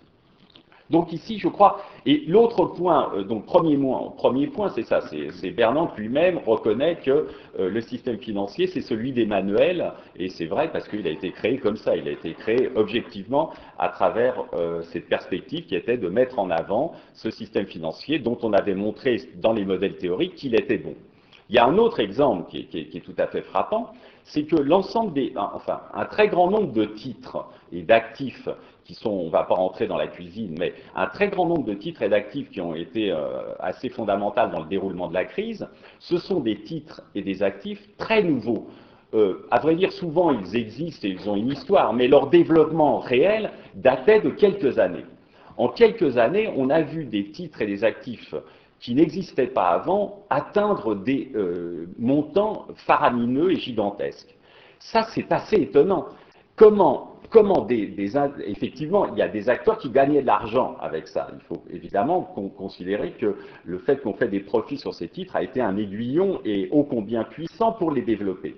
Mais ça aurait été insuffisant, à mon sens, en eux-mêmes, s'ils n'avaient pas en même temps la légitimation de la théorie qui disait les marchés financiers euh, sont bons, euh, euh, on a des modèles théoriques, de telle manière qu'un grand nombre d'acteurs ont pu faire confiance à des titres dont on ne savait pas, hormis les modèles théoriques, quel serait leur comportement en cas de stress. C'est assez rare, c'est d'ailleurs assez, je veux dire, on ne peut pas manquer d'être fasciné par ça, de voir à quel point cette finance hypertrophiée a pu se développer sur la base de, conceptions purement théoriques, à quel point il fallait une croyance dans la théorie pour croire que les choses allaient se passer comme, euh, comme, il, était, euh, comme il était dit. Donc ça, c'est ce premier point, je dirais, euh, de la, du caractère, du rôle des croyances financières, c'est-à-dire comment la finance théorique a créé la finance réelle. je crois que c'est ce lien entre l'appât du gain et la légitimation par le discours théorique qui a rendu l'euphorie et la, finance aussi puissantes. C'est cet alliage des deux qui fait qu'elle elle, s'est transformée de manière absolument massive. Pensez que ce n'est pas si évident, il y a plein d'autres domaines de la réalité, c'est rare de voir de telles transformations, de telle ampleur en si peu de temps. Et ça, ça m'a fait penser à une citation de Karl Polanyi à propos euh, de la, du, du, Karl Polanyi, à propos euh, de la, qui est un penseur de, la crise euh, des, années 30, euh, et qui a fait toute une histoire du capitalisme, en particulier la révolution industrielle, de cette, de, cette gigantesque transformation. Ça, y fait penser, à la fois d'ailleurs à travers les, propos de Marx. Et il disait à propos de ça, de cette transformation du capitalisme industriel qui a changé la figure du monde, il disait le mécanisme que le, le mobile du gain mit en branle ne peut se comparer pour ses effets qu'à la plus violence qu'à la plus violente des explosions de ferveur religieuse qui ait connu l'histoire. C'est vrai qu'il y a quelque chose de semblable entre cette croyance collective qui déplace des montagnes et les croyances religieuses, qui, nous ramènent évidemment à notre, à notre euh, point de départ. Donc il y a quelque chose en effet dans cette capacité d'avoir transformé euh, les gens, les mentalités, les projets, d'avoir cru en un certain nombre de choses qui est tout à fait euh, important. Mais le deuxième point, c'est que la croyance financière, on pourrait dire que dans le cas que je viens d'analyser, c'est simplement le cadre normal des sciences sociales, euh, où on reconnaît que les croyances ont de l'importance quand on, a affaire à des mouvements sociaux. En matière de finance, c'est encore plus compliqué parce que la croyance est interne à la finance, précisément à cause de la question de la valorisation. Donc, euh, euh, euh, la, croyance qu'on appelle néoclassique, néoclassique c'est le terme qu'on donne à la théorie contemporaine, on dit que c'est la théorie néoclassique, euh, avant il y avait les classiques, maintenant il y a néoclassique. Donc la théorie néoclassique, celle qui croit en l'efficience des marchés financiers, comment elle a procédé? Ben, Elle a procédé par l'extension du modèle de marché objectif au modèle de la, de la finance. Et donc, elle a mis en avant l'idée qu'il y avait des, valeurs, ce qu'on appelle les valeurs fondamentales, et qu'elles étaient objectives. C'est-à-dire, à tout titre, il y a une valeur, on peut déterminer une valeur, et d'un seul coup, le mécanisme de prix devient assez simple, c'est que le prix doit euh, s'identifier à la valeur préexistante. Donc c'est un modèle de très, très simple intellectuellement à comprendre. Le problème, c'est que quand on regarde ça de près, c'est que c'est compliqué. Pourquoi? Parce que qu'est-ce que c'est que la valeur d'un actif? La valeur, prenons la valeur euh, d'un crédit ou prenons la valeur d'une action, c'est toujours la même chose. N'importe quel actif, c'est la même chose. La valeur d'un actif, c'est toujours lié, d'une manière globale et générale et conceptuelle, à ce qu'elle va vous donner dans le futur, à ses profits futurs. C'est ça un actif. Dans le cas d'une action, c'est des dividendes. Pour un crédit, la question c'est est-ce que euh, le prêteur, l'emprunteur va faire défaut ou pas. Donc c'est toujours, ça renvoie à des événements futurs. Donc consubstantiellement, un, actif financier, c'est une promesse sur le futur.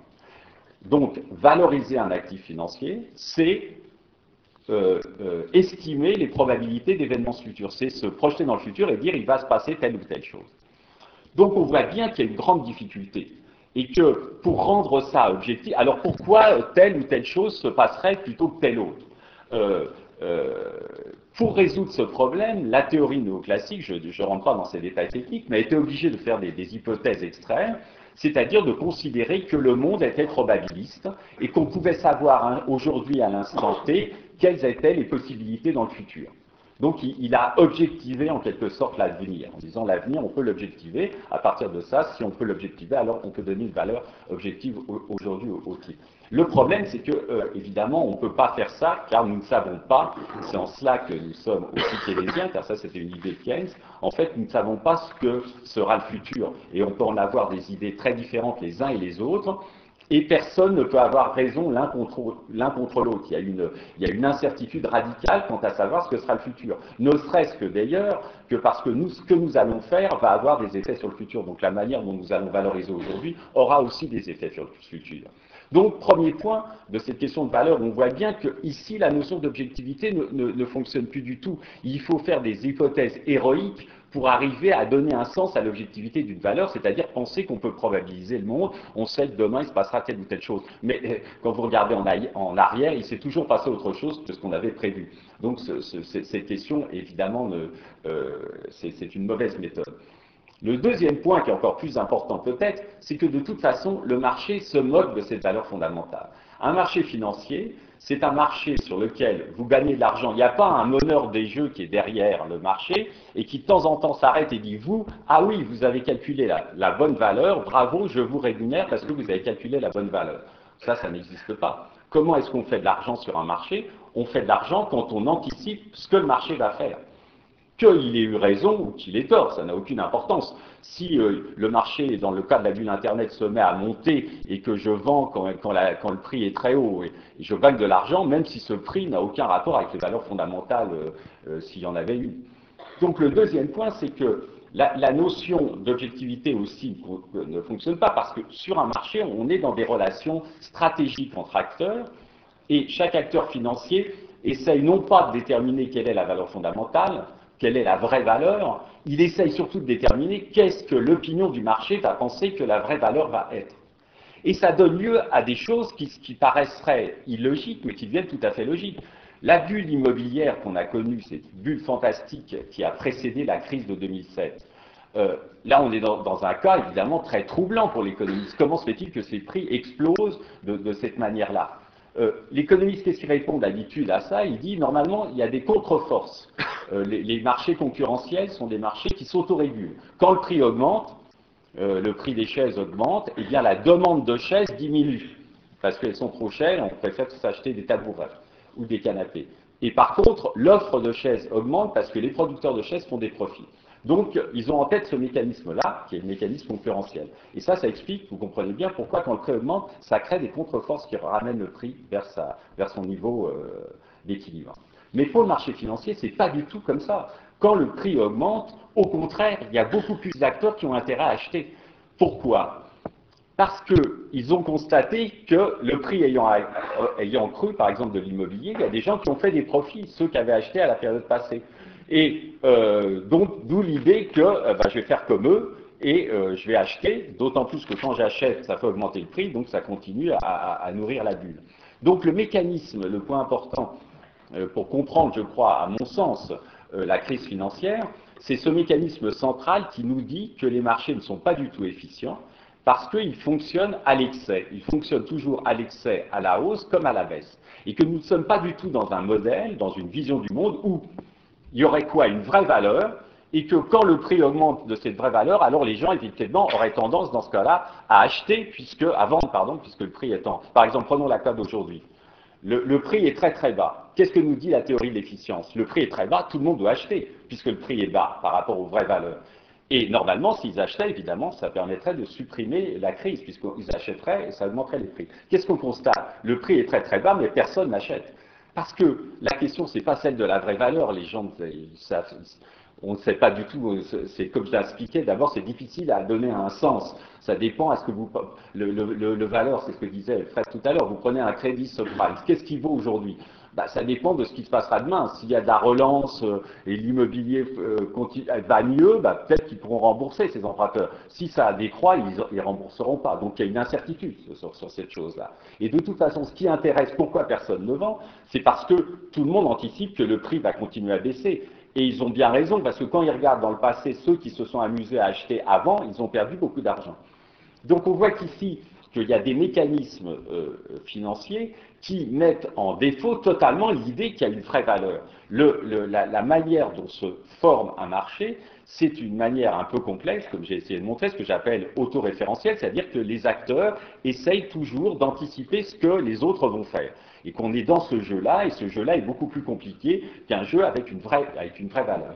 Donc de temps en temps, il se passe ce qu'on a, constaté dans les périodes de hausse ou de, baisse, c'est qu'il y a en effet l'adhésion collective à des, croyances et à des représentations à un moment donné, ce qui fait que ça structure fortement les marchés. Ça l'a fait à la hausse et en ce moment ça le fait à la baisse. Donc il y a quelque chose comme une, espèce d'objectivité qui s'impose aux acteurs. Mais cette objectivité, elle est de la nature de la production collective du groupe.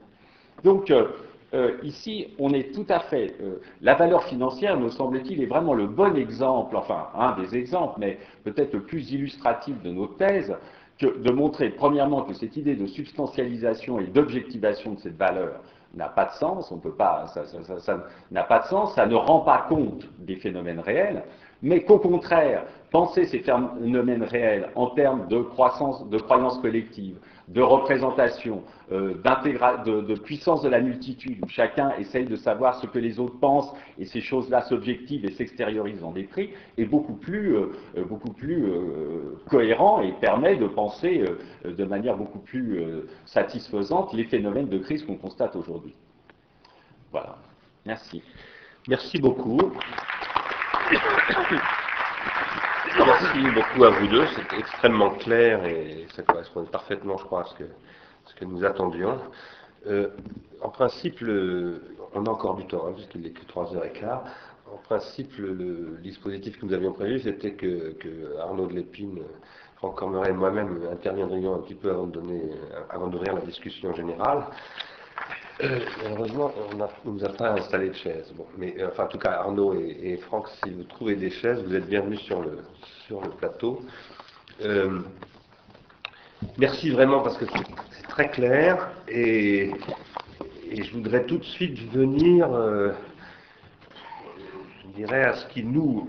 Je, parle, j'utilise un nous, un collectif, hein, qui est censé peut-être défini par un affect commun qui s'appelle ars industrialisme une multitude d'ars industrialiciennes qui s'intéressent à ces questions d'affect euh, depuis son origine, puisque la base même d'Ars Industrialis, de son, peut-être jeter un petit coup d'œil sur son manifeste, c'est de dire que en fait l'économie est toujours une économie du désir.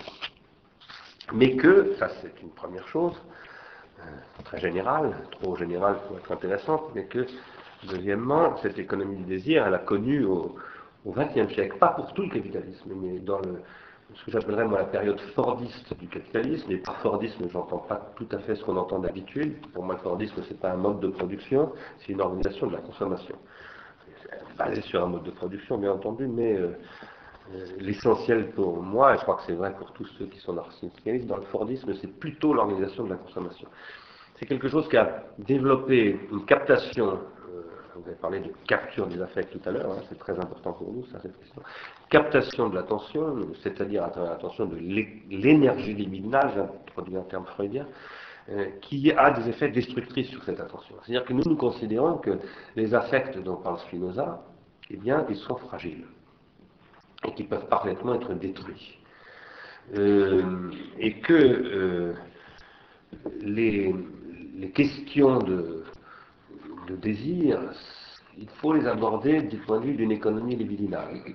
Terme qu'on attribue très souvent à tort à Jean-François Lyotard, qui n'est pas du tout un terme de Jean-François Lyotard, c'est un terme de Freud. Euh, c'est Freud qui a défini la libido comme une économie et comme une économie d'impulsion, c'est-à-dire des affects. Les affects sont les produits d'une économie. Tout à l'heure, je me suis dit, euh, euh, qu'en parlant, parce que ma langue a fourché vraiment de manière ridicule quand j'ai parlé de Spinoza et les sciences humaines, je me suis dit, oh, avec leur point de vue, un mot sur sa chaise. C'était vraiment assez ridicule, mais c'est intéressant. Euh, euh, bon, nous, en principe, on ne parle pas de sciences humaines, hein, de, choses comme ça, même si j'ai dit, alors là, un peu par ironie, parce qu'on était aperçu entre temps que la philosophie, on, pourrait mettre dans les humanités. Euh, qu'est-ce que c'est que les humanités? Il y aurait beaucoup à dire sur ce mot d'humanité, qui est un mot qui surgit euh, finalement très tardivement. C'est un mot qui vient remplacer, euh, selon moi en tout cas, le, nom de, de ceux qui s'attachaient à l'époque grecque à la scolée et de ceux qui s'attachaient à l'époque romaine à, l'osium. Et puis à partir de cette période de la fin du Moyen Âge et de la, Renaissance, on arrive à une... Tout à coup on parle d'humanité l'humanité, qui sont évidemment dans un certain nouveau rapport à la croyance, hein, une certaine émancipation aussi par, rapport à un certain système de croyance. Après ça arrive Spinoza. Pour moi, Spinoza, dont je ne suis pas un grand connaisseur du tout, mais que j'ai quand même lu évidemment, euh, la première fois que je l'ai lu, c'était en fait pour comprendre le périphicage d'Aristote. Et en fait, je pense que l'éthique de, Spinoza est une interprétation du traité de l'âme d'Aristote. Ce n'est évidemment pas que ça, très loin de là, mais c'est beaucoup ça. Et qu'il y a un fil, je dirais, du banquet jusqu'à aujourd'hui, et qui passe par, par Spinoza et un certain nombre d'autres, aussi Hegel, etc., qui est la question du désir en philosophie. Euh, je dirais, pour ma part, ni sciences humaines, ni même sciences sociales, parce que je considère pas que les sciences sociales, dans les sciences sociales, si on veut, y mettre la philosophie, je dirais science du noétique. Pourquoi est-ce que je dis ça? C'est parce qu'il euh, y a des, ordres chez Spinoza, euh, il y a des régimes, et je pense que euh, chez, pardon, oui, chez Spinoza, et je pense que ça procède beaucoup de ce qui se constitue chez Aristote comme étant ce que Aristote définit comme des armes et comme des modalités du mouvement, c'est-à-dire des affects. Mais euh, ce dont parle Spinoza, lui, c'est des affects noétiques, je crois en tout cas. Euh, l'économie, euh, vous en avez brillamment parlé tous les deux, André Orléans en particulier à, propos de la monnaie et comme de la science économique et de sa performativité et de la manière dont elle configure. Alors ça, moi je suis absolument d'accord avec ça. Mais l'économie, avant d'être une science, c'est un mode de vie. C'est-à-dire nous sommes tous économistes, d'une certaine manière, empiriquement parlant. Nous économisons notre temps, nous économisons le pain qui nous reste pour demain matin, pour le petit déjeuner, etc. etc. Bon, nous avons à subsister et nous économisons nos subsistances. L'économie s'occupe des choses qui existent, de ce point de vue-là, de ce d'un point de vue, un mot extrêmement général, qu'on appelle souvent l'économie, euh, c'est ce qui existe, euh, c'est ce qui s'occupe des choses qui existent, des biens, disons, d'où une tendance référentialiste euh, très très vite, donc on s'aperçoit assez vite, à mon avis, qu'elle est métaphysique, mais, qui ont pour caractéristique d'être calculables. D'être calculables, c'est-à-dire j'ai trois pommes, tu as une poire, je t'échange mes trois pommes contre une poire, parce que j'attribue telle valeur à la poire, qui est plus rare que la pomme, etc. Mais c'est calculable, parce que ça existe. Le noétique, lui, ne s'occupe pas de choses qui existent. Le noétique s'occupe de choses, je le dis dans un terme que j'ai fabriqué, mais que Deleuze utilisait aussi, qui consistent. C'est des choses qui n'existent pas, mais elles consistent. Elles consistent, et d'une certaine manière, elles sont j'aime bien les dire infinitive.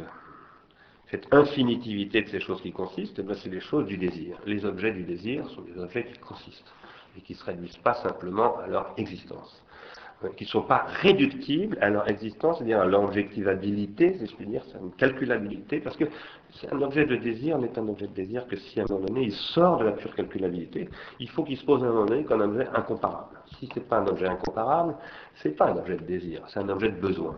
Alors vous allez me dire, cette différence désir-besoin est peut-être très problématique. Elle l'est en effet, mais il reste qu'il faut la problématiser si elle est problématique. Et c'est ce que j'essaye de faire.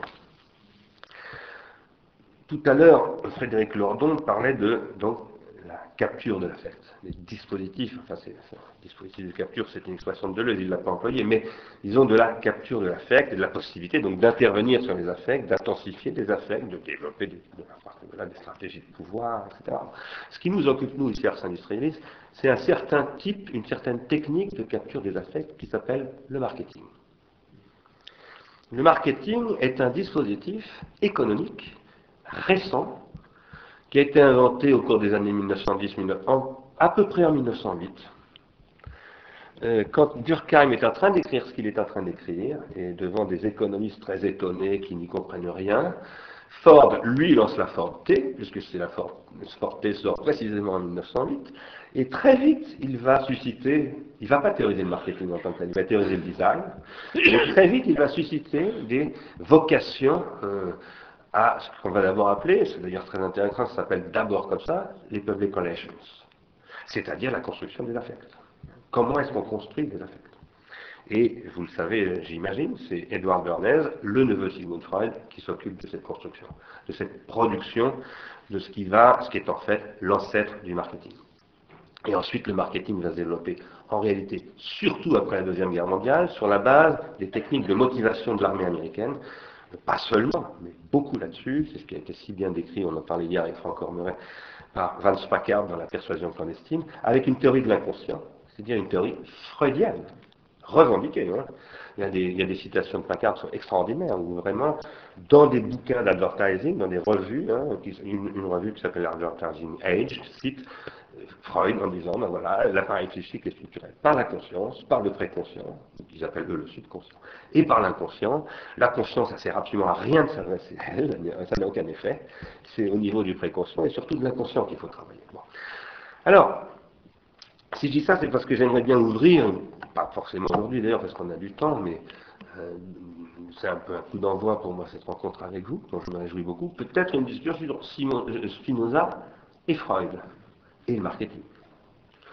Parce que bien sûr, Spinoza a posé euh, des questions, euh, c'est un coup de tonnerre, Spinoza, dans l'histoire de la philosophie, c'est totalement évident, même si je disais, ça a à mon avis des sources aristotéliciennes très importantes, c'est quand même un coup de tonnerre, y compris par rapport à Aristote, ça, ça ne fait absolument aucun doute. Mais euh, ensuite, ça se poursuit tout ça, ça continue à se penser, parfois de manière euh, clinique, c'est-à-dire avec des gens qui partent finalement d'études de l'hystérie, etc., puis d'autres, parfois des, techniques, de fabrication, la fabrication de l'opinion, quoi. Hein. Galbraith parle, de ces questions-là, d'ailleurs, hein, beaucoup. Alors, si j'insiste moi là-dessus, c'est parce que nous ici, je recontextualise aussi souvent que possible, parce que nous sommes là pour des choses assez précises. Nous nous intéressons au marketing parce que nous pensons que le marketing est devenu, en tant que bras armé numéro un de l'époque consumériste du capitalisme, un processus producteur de passion triste, pour parler dans le langage de Spinoza. C'est-à-dire un processus, en réalité, destructeur d'économie libidinale. Un processus qui est en train de ruiner l'économie libidinale pour l'avoir canalisé, capturé et finalement anéanti euh, par euh, pour des raisons qui restent évidemment à discuter et à expliquer. Euh, en particulier parce que, enfin ça c'est mon point de vue, je crois qu'il est largement partagé ici, mais c'est pas sûr qu'il le soit complètement, en particulier en tout cas pour moi, par le fait que l'objet du désir, qui est comme vous l'avez dit Frédéric Lordon, un objet d'investissement, c'est en fait un objet infini. S'il ne s'il ne s'infinitise pas, il ne fonctionne plus comme un objet du désir. Or, la finitisation du désir, c'est la technique du marketing, c'est là ce que j'appelle moi la baisse tendancielle, non pas du taux de profit, mais de l'énergie libidinale qui est inscrite à l'intérieur même de la pratique du marketing, inéluctablement. Du marketing actuel, tel qu'il fonctionne aujourd'hui, car je n'exclus pas du tout l'invention d'un autre marketing beaucoup plus intelligent qui redeviendrait producteur d'affects et de passions euh, joyeuses, de joie. Alors, euh, par rapport à cela, euh, bah, les subprimes, euh, c'est un cas de fabrication de croyances qui est évidemment tout à fait autre chose en apparence, hein, mais en même temps pas tant que ça, et qui est comme, moi j'appelle ça un processus de production de bêtises systémiques. Et alors là, ça se combine avec ce que, disait, pour moi, ce que je viens de dire là, je le combine avec ce que disait André Orléans tout à l'heure. Le subprime, c'est une, c'est une, pour moi, c'est une espèce de, construction à la fois d'outils euh, de production de croyances euh, euh, très très sophistiqués qui font se rencontrer à la fois les techniques financières et les techniques de marketing, et un dispositif qui à un moment donné se met à produire des affects et des croyances, y compris sur ceux qui les ont produits, qui font qu'ils sont crétinisés par le système que eux-mêmes ont, produit je dirais pas en vue délibérément de crétiniser les gens, parce que personne ne veut crétiniser personne dans cette affaire, hein, c'est pas du tout euh, le problème. Mais euh, par contre, c'est ce que ça produit au bout du compte. Alors, sur Hearst et tout ça, il y aurait beaucoup à dire. Euh, moi, j'en parlerai très volontiers d'ailleurs, mais je ne vais pas le faire parce que je ne voudrais pas garder la parole trop longtemps. Peut-être qu'on y reviendra tout à l'heure, ou peut-être qu'on y reviendra une autre fois. je dirais juste en passant que la question de Hearst, pour moi, relève de ce que j'appelle la mystagogie de l'art. Il n'y a pas d'expérience d'une œuvre d'art, à mon point de vue, si cette œuvre ne produit pas un phénomène mystagogique, c'est-à-dire si elle ne donne pas le sentiment de l'initiation à un mystère, puisque c'est ça que veut dire mystagogie. Et euh, là où Hearst est très fort, en effet, aidé par Sachi et Sachi, c'est-à-dire par un cabinet de marketing et de publicité, euh, le, plus gros, le plus gros cabinet de Londres, hein, euh, est très très riche, très puissant, très fabricant, c'est un fabricateur d'opinion et de, valeurs et d'affects. Hein.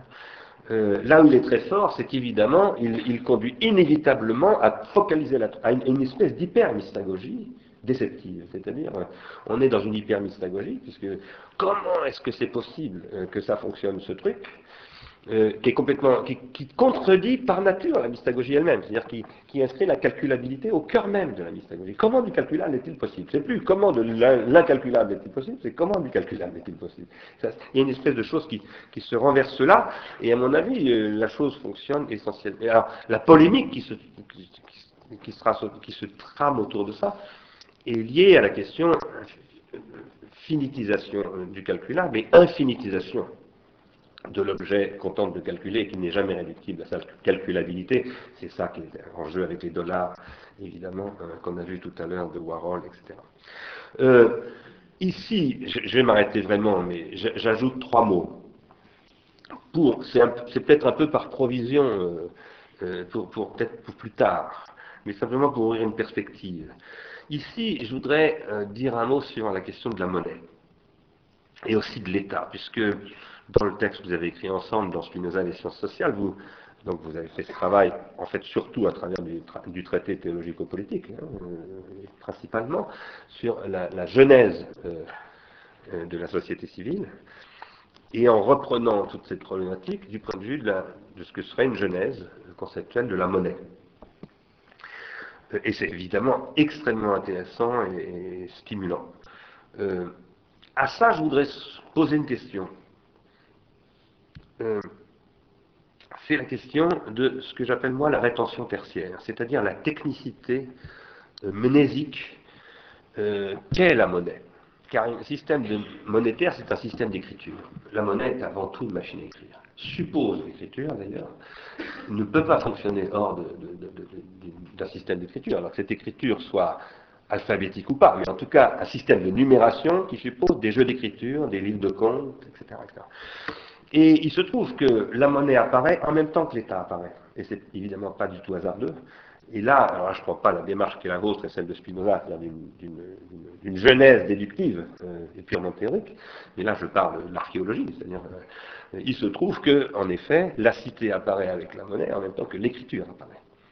Et que cette écriture, elle joue un rôle capital dans la construction de la science économique elle-même, dans la fabrication des échanges d'économiques eux-mêmes, dans les livres de comptes, et qui sont si importants pour l'économie, la banque, etc. Et euh, elle ouvre la question de ce que les philosophes appellent le pharmacone de l'écriture, c'est-à-dire cet instrument qui sert à fabriquer de la croyance, parce que c'est comme ça que Platon l'a décrit. Il dit, vous les sophistes, vous utilisez cette technique qui sert à fabriquer de la croyance, mais en fait ce que vous produisez, c'est de la mécréance, vous produisez de la déception, vous mentez, vous êtes des menteurs. Et euh, si j'en parle là, c'est parce que le marketing, lui aussi, utilise des techniques euh, de fabrication de croyances, dont nous nous disons à Arsenal, ce sont des techniques noétiques, c'est-à-dire que ce devraient être des techniques qui augmentent les, passions, les, bonnes passions, les passions joyeuses, mais qui, dans l'économie euh, du marketing, en fait, détruit et produit des passions tristes. Pourquoi? Tout le problème qu'on a quand on raisonne avec vous, et, c'est un très bon problème, c'est le problème de... Mais alors, quand on écoute euh, Orléans et Lordon, comment on distingue spéculation et investissement? On ne peut pas les distinguer. Si on dit finalement ces systèmes-là, ce sont que des systèmes de fabrication d'affects communs, bon, bah, l'affect commun des subprimes, c'est un affect commun parmi d'autres, une technique de... Alors pourquoi est-ce que cet affect commun, cette fabrication d'affects communs, est-elle mauvaise pour l'économie? C'est peut-être pas votre point de vue, mais ça c'est le mien en tout cas c'est parce qu'elle produit du désinvestissement et non pas de l'investissement. Autrement dit, la spéculation et l'investissement, ce n'est pas la même chose. Mais en général, quand on défend l'investissement contre la spéculation, on dit, chez les économistes classiques en tout cas, il faut revenir à l'industrie, c'est-à-dire aux vraies valeurs, c'est-à-dire aux substances, euh, à ce qui vaut vraiment quelque chose. Et ce que vous démontrez, on est évidemment d'accord, c'est que ça, ne mène nulle part.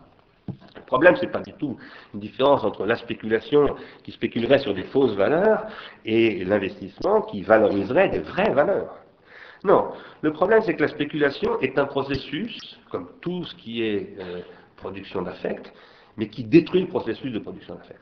C'est-à-dire qui, conduit à la liquidation même des affects et à la libération, alors, à la libération d'affects, mais qui sont les passions tristes des pulsions, de ce que, avec Freud, j'appellerais les pulsions. Tandis que l'investissement, c'est ce qui produit de la liaison sociale, de la solidarisation, des espèces de confiance. Donc c'est ce qui donne de l'avenir au processus. L'investissement s'infinitise dans le temps, tandis que la spéculation s'élimine dans le temps. la spéculation tend à éliminer le temps. C'est tout, tout, le problème de subprimes. Et à partir de là, on a un processus qui devient euh, catastrophique c'est ce que j'appelle moi une, pharmacologie, une question pharmacologique en économie. L'économie, pour moi, c'est une question de pharmacologie et de dosage. Bon, j'aurais eu beaucoup, beaucoup d'autres choses à dire. En particulier, j'aurais bien aimé qu'on parle de, Durkheim et de Tard. je, bon, je voulais aussi inviter Yves Citon, euh, dans le texte est magnifique, Bon, et on, a parlé de Tard plusieurs reprises ici, en particulier avec Lazarato, etc. Bon, ça, nous intéresse évidemment beaucoup, parce que Tard, l'imitation, etc. Bon, il y a aussi un conflit. Est-ce qu'il y a vraiment un conflit? Bon, en tout cas, il y a une tension Tard-Durkheim bien connue, qui, qui, passe toujours par Spinoza. Mais bon, on ne peut pas parler de tout, donc euh, je le dis comme ça un petit peu pour, si vous voulez y revenir, je m'en réjouirais, mais si on n'a pas le temps, ce sera peut-être pour une autre fois. Voilà, ça c'était un petit peu ce que je voulais dire un peu à chaud après vos interventions comment on fait vous, continuez, mais qu'est-ce que vous souhaitez? Vous voulez qu'on... Je suis la réponse. Par rapport, à par rapport aux questions que vous avez posées et premier temps? Tu veux faire comme ça? Pas, de problème. Alors je vous laisse la parole. Veux-tu André? Vas-y, vas-y. Bon. Alors, euh, évidemment, c'est pas facile de répondre à tout, hein, parce qu'il euh, n'y en a pas qu'un peu. Hein. Euh, alors, sur le, projet de, sur le projet d'une économie du désir, c'est exactement comme ça qu'on pourrait euh, intituler le projet d'une économie politique spinoziste. Hein, c'est vraiment ça les deux concepts centraux de cette économie politique spinoziste, qu'est-ce que c'est? C'est conatus et affect. Donc j'ai parlé surtout des affects aujourd'hui, mais il y a conatus qui vient avant. Et qu'est-ce que c'est que le conatus chez Spinoza, cet effort pour persévérer dans son être, hein, etc. Le conatus, c'est une force générique et intransitive de désir. Alors tu vas trouver après ses, points d'application dans le monde social, tu vas trouver ses actualisations, ses spécifications dans le monde social. C'est comme ça d'ailleurs qu'il faut articuler il y un, plan qui serait strictement ontologique du, conatus et puis un, autre. Parce que le conatus, c'est ce qui est intéressant hein, d'ailleurs chez, Spinoza, c'est que le conatus n'est pas un concept euh, c'est pas un concept qui vient très tôt dans le texte de l'éthique, ça arrive dans la, dans la proposition 6 de la partie 3, et donc c'est un concept qui est dérivé. Alors à ce moment-là, il peut être livré, il est, dérivé à partir des bases de l'ontologie, de la partie 1, mais il peut être livré tel quel, comme une hypothèse, comme un postulat, à une science sociale qui prend le relais à partir de ce point. et qui en fait l'hypothèse centrale de euh, sa description des comportements humains. Donc le, le c'est une énergie, c'est une force de mise en mouvement. Et c'est une, une, force de mise en mouvement qui est profondément désirante. Alors effectivement, euh, c'est tout autre chose, euh, c'est autre chose de faire euh, de la science sociale ou de l'économie politique sur cette base-là que sur celle de, dire, de, la fonction d'utilité ou de la fonction de préférence, d'ailleurs qui d'une certaine manière pourrait, parce que on, voit ce qui est très intéressant, c'est que l'économie ne se donne jamais, hein, elle, enfin, plus exactement, elle se donne les préférences, mais elle ne se donne jamais pour tâche de les expliquer. Donc on part de là et puis c'est tout. Alors que non, on peut faire, on peut faire un ou deux pas, euh, on peut faire un ou deux pas en, en amont. Alors, euh, évidemment, le, le, les rapports de, bon, c'est très décousu, hein, ce que je veux dire, mais le, les rapports de Spinoza à Freud sont, euh, sont, immédiats, et en même temps, il n'est pas question de rabattre l'un sur l'autre euh, ces deux auteurs. Je veux dire, il n'y a notoirement pas de théorie de l'inconscient chez Spinoza, ou, en tout cas, elle est très problématique. Il faudrait la dégager. Je, ne sache pas que ça a été encore fait. Et pour autant, il y a des points euh, tout à fait semblables, et en particulier cette idée d'une économie libidinale, c'est-à-dire d'une économie du désir. Je me souviens qu'au au début, moi, j'ai abordé Spinoza avec en tête le thème d'une énergétique, mais c'est à peu près... Euh, c'est à peu près la même chose. Je veux dire. Et qu'est-ce que c'est que le conatus finalement? C'est une libido généralisée et désexualisée. Bon. Euh, alors, pour l'anecdote, la, chose assez drôle, c'est que euh, Freud parle très peu de Spinoza. En, fait, il en parle en une seule occasion, qui est une note de bas de page dans je ne sais plus quel livre, et pour dire qu'il ne l'a pas lu, ce qui est, parfait, hein, ça. Alors là, comme délégation, euh, je veux dire, Dr. Simoun, je veux dire, c'est, génial. Et, alors, les, raisons alléguées par Freud, alors, mais, mais, mais plus mauvais que ça, c'est pas possible. C'est-à-dire, il dit en gros, euh, je voulais pas me laisser, je voulais pas me laisser influencer par un philosophe. Je voulais que mes idées viennent vraiment de moi et de moi seul. C'était un, truc dans le Bon, donc euh, on pourrait le prendre comme un indice négativement de ce que les rapports entre les deux sont, euh, sont vraiment étroits. Alors, j'aimerais euh, juste dire un mot de ces, de ces, histoires de marketing, parce que voilà, euh, quand on annonce le programme d'une science sociale spinoziste, on a l'impression que euh, on est parti pour faire un tour dans l'abstraction pure et que jamais on ne remettra les pieds sur terre. Et je pense que c'est exactement le contraire, c'est-à-dire ça nous aide, d'ailleurs je le dis en passant, c'est ce qui fait aussi l'intérêt des philosophes spinozistes pour cette euh, démarche, c'est que ça leur permet de voir le, leur concept préféré à l'œuvre sur des objets du monde historique. Bon, alors nous on est parti sur des, choses, des, des, choses de forte taille, hein, je veux dire, parce que euh, la monnaie n'est pas un petit objet, mais euh, je rêve de faire travailler une science sociale spinoziste sur des objets réputés ignobles, et juste pour euh, la science économique elle-même, qui a le goût des abstractions macroéconomiques, euh, ou alors de la théorie microéconomique extrêmement sophistiquée, la théorie des jeux, la théorie des contrats, etc., mais qui laisse étonnamment de côté des objets extrêmement communs, mais, et, euh, mais jugés parfaitement indignes d'intérêt. Alors, le marketing en est un le, marketing, c'est-à-dire, alors voilà, c'est ce que je disais, la fabrication des préférences, c'est-à-dire de ces termes qui rentrent la fonction d'utilité des agents. Où est-ce que ça se produit? Ça se produit là, ça se produit dans les cabinets de conseil en marketing, dans les agences de publicité, etc. Et donc, il me semble qu'un lieu d'élection pour une science spinoziste, c'est les supermarchés ou les têtes de gondole. Les têtes de gondole, si c'est pas un dispositif affectif, qu'est-ce que c'est? Et effectivement, c'est ce, que je, ce que je disais tout à l'heure, il y a une, une phronésis de la manipulation des affects. Non pas seulement de la capture, mais de la, manipulation euh, des affects. Alors, je ne sais pas si c'est le lieu d'entrer euh, avec vous dans ce débat sur euh, le marketing comme production des passions tristes. J'en suis pas absolument sûr. Si, si, le marketing ne produisait que ça, à mon avis, il ferait l'objet d'un très grand rejet, lui et tous ses satellites, comme la publicité, etc. Et euh, il y a quelque chose, je trouve, d'affreusement bien fondé dans ce discours un peu plastronnant de contentement des publicitaires qui viennent dire, mais vous savez, si on supprimait la publicité, regardez toutes ces belles couleurs, ces affiches, toute cette créativité qui embellit nos villes, etc., le, public le regretterait. Et je crois que ça n'est pas faux, c'est ça le pire, hein, si vous voulez, ça, ça n'est pas faux. Et c'est donc qu'à mon avis, le marketing ne produit pas que des passions tristes. Il en produit certainement, mais pas seulement. Alors, qu'est-ce qu'il peut produire comme passion joyeuse? Eh bien, euh, c'est celle de simplement d'offrir un miroir au désir d'objet, je veux dire, c'est-à-dire des expressions à l'aliénation marchande, qui, alors, qui est l'un des entrages les plus profonds du, mode de production capitaliste. Alors, l'une de ces passions joyeuses, c'est celle qu'énonce euh, Éthique 3.12, qui dit voilà, l'esprit, autant qu'il le peut, s'efforce d'imaginer ce qui accroît ou, ou ce qui seconde la puissance d'agir du corps. Et c'est bien ce que lui livre le marketing et la publicité. Alors, elle ne lui livre pas que ça, euh, ce qui fait que ça le laisse dans des états partagés, c'est ce que Spinoza appelle la fluctuation ennemie, mais tout de même, euh, tout de même il y a ça. Alors, euh, dernier point sur euh, spéculation et investissement, j'ai bien deux, trois idées, mais je, vais laisser André répondre, parce que c'est son truc, ça. Oui, oui c'est là-dessus, je pensais répondre en effet. Juste un point d'abord sur la, question monnaie et État. Euh, euh, je pense que c'est compliqué parce que euh, la, monnaie telle que nous l'entendons, c'est pas seulement la monnaie, c'est pas la monnaie métallique frappée, c'est pas c'est pas simplement les monnaies, disons, j'ai du mal à dire moderne, mais c'est vraiment comment naît, même dans les, il y a des sociétés, il y a une thèse d'ailleurs parmi un certain nombre de gens qui disent qu'il n'y a pas de société sans monnaie, au sens où il n'y a pas de société sans euh, processus euh, euh, global de valorisation qui évidemment ne, porte pas dans ce cas-là sur les marchandises, puisqu'il y a évidemment plein de sociétés, en particulier les sociétés primitives, sans, économie marchande, mais dans toute société, il y a besoin de valorisation, et cette valorisation, elle est liée plutôt à des choses comme les sanctions, ce qu'on appelle le Fairgeld, le, le prix du sang, le prix de la fiancée, etc toutes les, relations de base euh, des sociétés euh, humaines.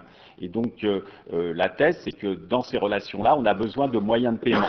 On a besoin de moyens de paiement et que et donc il y a des et en fait il y a des supports de ces moyens de paiement, il y a des formes de comptabilité qui naissent et ça c'est les formes les plus les plus anciennes de la monnaie. C'est un point important parce que contrairement à ces thèses, n'est-ce pas, la théorie économique pense elle que la monnaie est née de l'échange, est née de l'échange marchand pour le faciliter. Donc, euh, à nouveau, c'est très lié à, la question de la valeur. C'est comme on a une vision où il y a d'abord la valeur, donc les biens ont de la valeur, donc ils s'échangent. Et puis, mais bon, c'est plus simple d'utiliser de la monnaie pour les échanger. Donc, la monnaie vient secondairement comme quelque chose qui facilite euh, l'échange, mais qui, facilite seulement.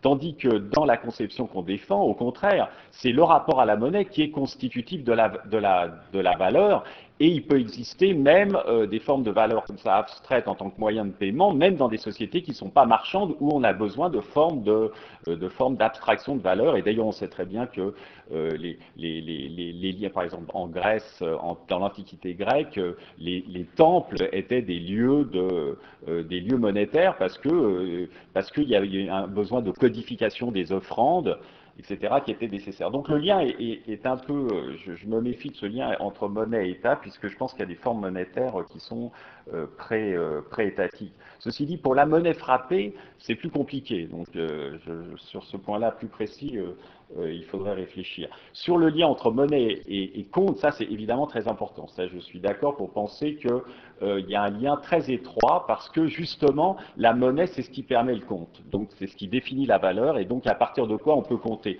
Même quand on compte, par exemple, les offrandes aux dieux ou euh, le prix de la fiancée, le prix du sang, etc. Il y a déjà une comptabilité. Et c'est pour ça que dans notre construction théorique, la forme, la fonction monétaire par excellence, c'est l'unité de compte. C'est ce, langage commun du nombre euh, qui est donné aux, acteurs, qui prend une forme sociale euh, à travers la monnaie. Euh, donc des points d'accord et de désaccord, mais en, tout cas des points de rapport. Alors effectivement, spéculation et investissement, spontanément sur cette question, pour moi la spéculation, en fait c'est deux choses qui sont, qui sont assez différentes à mon sens. Euh, d'abord, ça m'a fait rappeler, euh, ce que vous avez dit, ça m'a fait rappeler une, proposition qui est de dire qu'une spéculation, c'est un investissement qui a mal marché. Donc cette idée que c'est ex post qu'on dit, ah, c'est de la spéculation quand ça a, marché, mal marché. Je pense que euh, la spéculation, c'est vraiment le domaine, à mon sens, c'est une spécification des relations financières sur, sur les marchés financiers liquides où les acteurs sont toujours en train de... La spéculation, c'est le nom du jeu financier. C'est le nom du jeu financier. Et c'est pour ça que, euh, de ce point de vue-là, j'ai du mal à distinguer entre une bonne et une mauvaise euh, spéculation. C'est le jeu, ça s'appelle la spéculation. C'est pour ça aussi que j'ai du mal avec les thèses contemporaines sur la question de la cupidité, car euh, la cupidité a toujours été à la base euh, des, de, la, finance, à savoir évidemment combien elle se développe, mais euh, que tout le monde a toujours su que les hommes de la finance étaient des hommes qui euh, fonctionnaient pour le profit. Euh, donc si c'est ça qu'on appelle la cupidité, il y a forcément la cupidité. De la même manière, à mon sens, la spéculation, d'ailleurs c'est ce que disait Keynes, c'est ce rapport au marché, le fait qu'on... Keynes avait une définition de la spéculation et de l'investissement, il disait la spéculation, c'est quand on a en tête l'opinion du marché, et l'investissement, c'est quand on a en tête euh, les revenus euh, réels, en quelque sorte. ce que j'ai appelé tout à l'heure la valeur fondamentale, c'est-à-dire les revenus réels et pas les variations de prix. Euh, et donc, je serais assez d'accord avec lui, mais finalement, en allant au terme de la pensée keynésienne, l'investissement n'aurait très peu de place à ce sens-là dans la, sphère, dans la sphère financière. Ce n'est pas qu'elle ne produirait pas d'accumulation, certes, elle produirait de l'accumulation, mais elle en produirait via la spéculation. Euh, donc, euh, donc c'est-à-dire des formes très instables euh, qui en produisent de temps en temps, qui en détruisent d'autres manières. Donc j'aurais, voilà, comme ça, mon, ma réponse, ça serait de dire que, et, ça, alors malheureusement, ça a peu de rapport avec l'idée de destruction ou de confiance, parce que même si on sent qu'il y a un côté intuitivement assez assez fort dans votre proposition. Mais euh, pour moi, ce serait plutôt, j'en resterai pour l'instant là en disant que la spéculation, c'est la forme du rapport social sur les marchés financiers. C'est-à-dire ce lien à l'opinion de marché futur. C'est ça ce qu'on appelle la spéculation. Quand on fait de la finance, on fait de la spéculation. Euh, euh, L'investissement, c'est autre chose. Des, des, fois, c'est favorisé par la spéculation, des fois, ça ne l'est pas. L'investissement, bon, ce serait plutôt l'accumulation du capital. Donc, euh, donc ça recolle pas là, mais bon, le débat euh, fait commencer.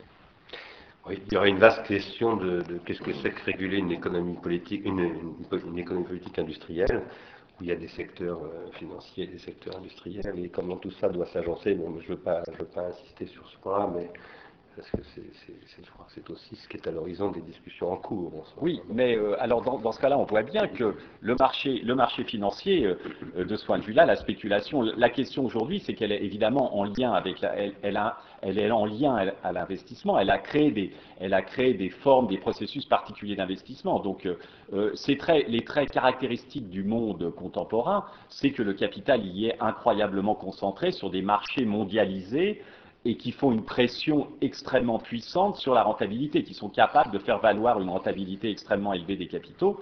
Donc ça, ça a des effets évidemment productifs extrêmement puissants, puisque euh, ça, ça, conduit aux délocalisations, ça fait pression sur les salaires, etc. Donc on voit bien, je crois que là vous avez raison, mais on voit bien comment une forme euh, particulière du système financier aujourd'hui en fait correspond à des processus d'investissement particuliers, dont la dominante, c'est qu'il euh, a, il a donné une puissance au capital et aux revendications de rentabilité jamais vue, puisque face à lui, euh, il y a que des, il y a des syndicats euh, fragmentés, des États nationaux, tandis que le capitalisme, il se représente globalement à travers un, un marché mondialisé, capable d'exiger des taux de profit au niveau mondial et pouvant faire jouer. Donc il y a une euh, on voit comment la spéculation, là, ça, crée, des, ça crée de l'investissement, mais euh, pas suffisamment, etc. Voilà.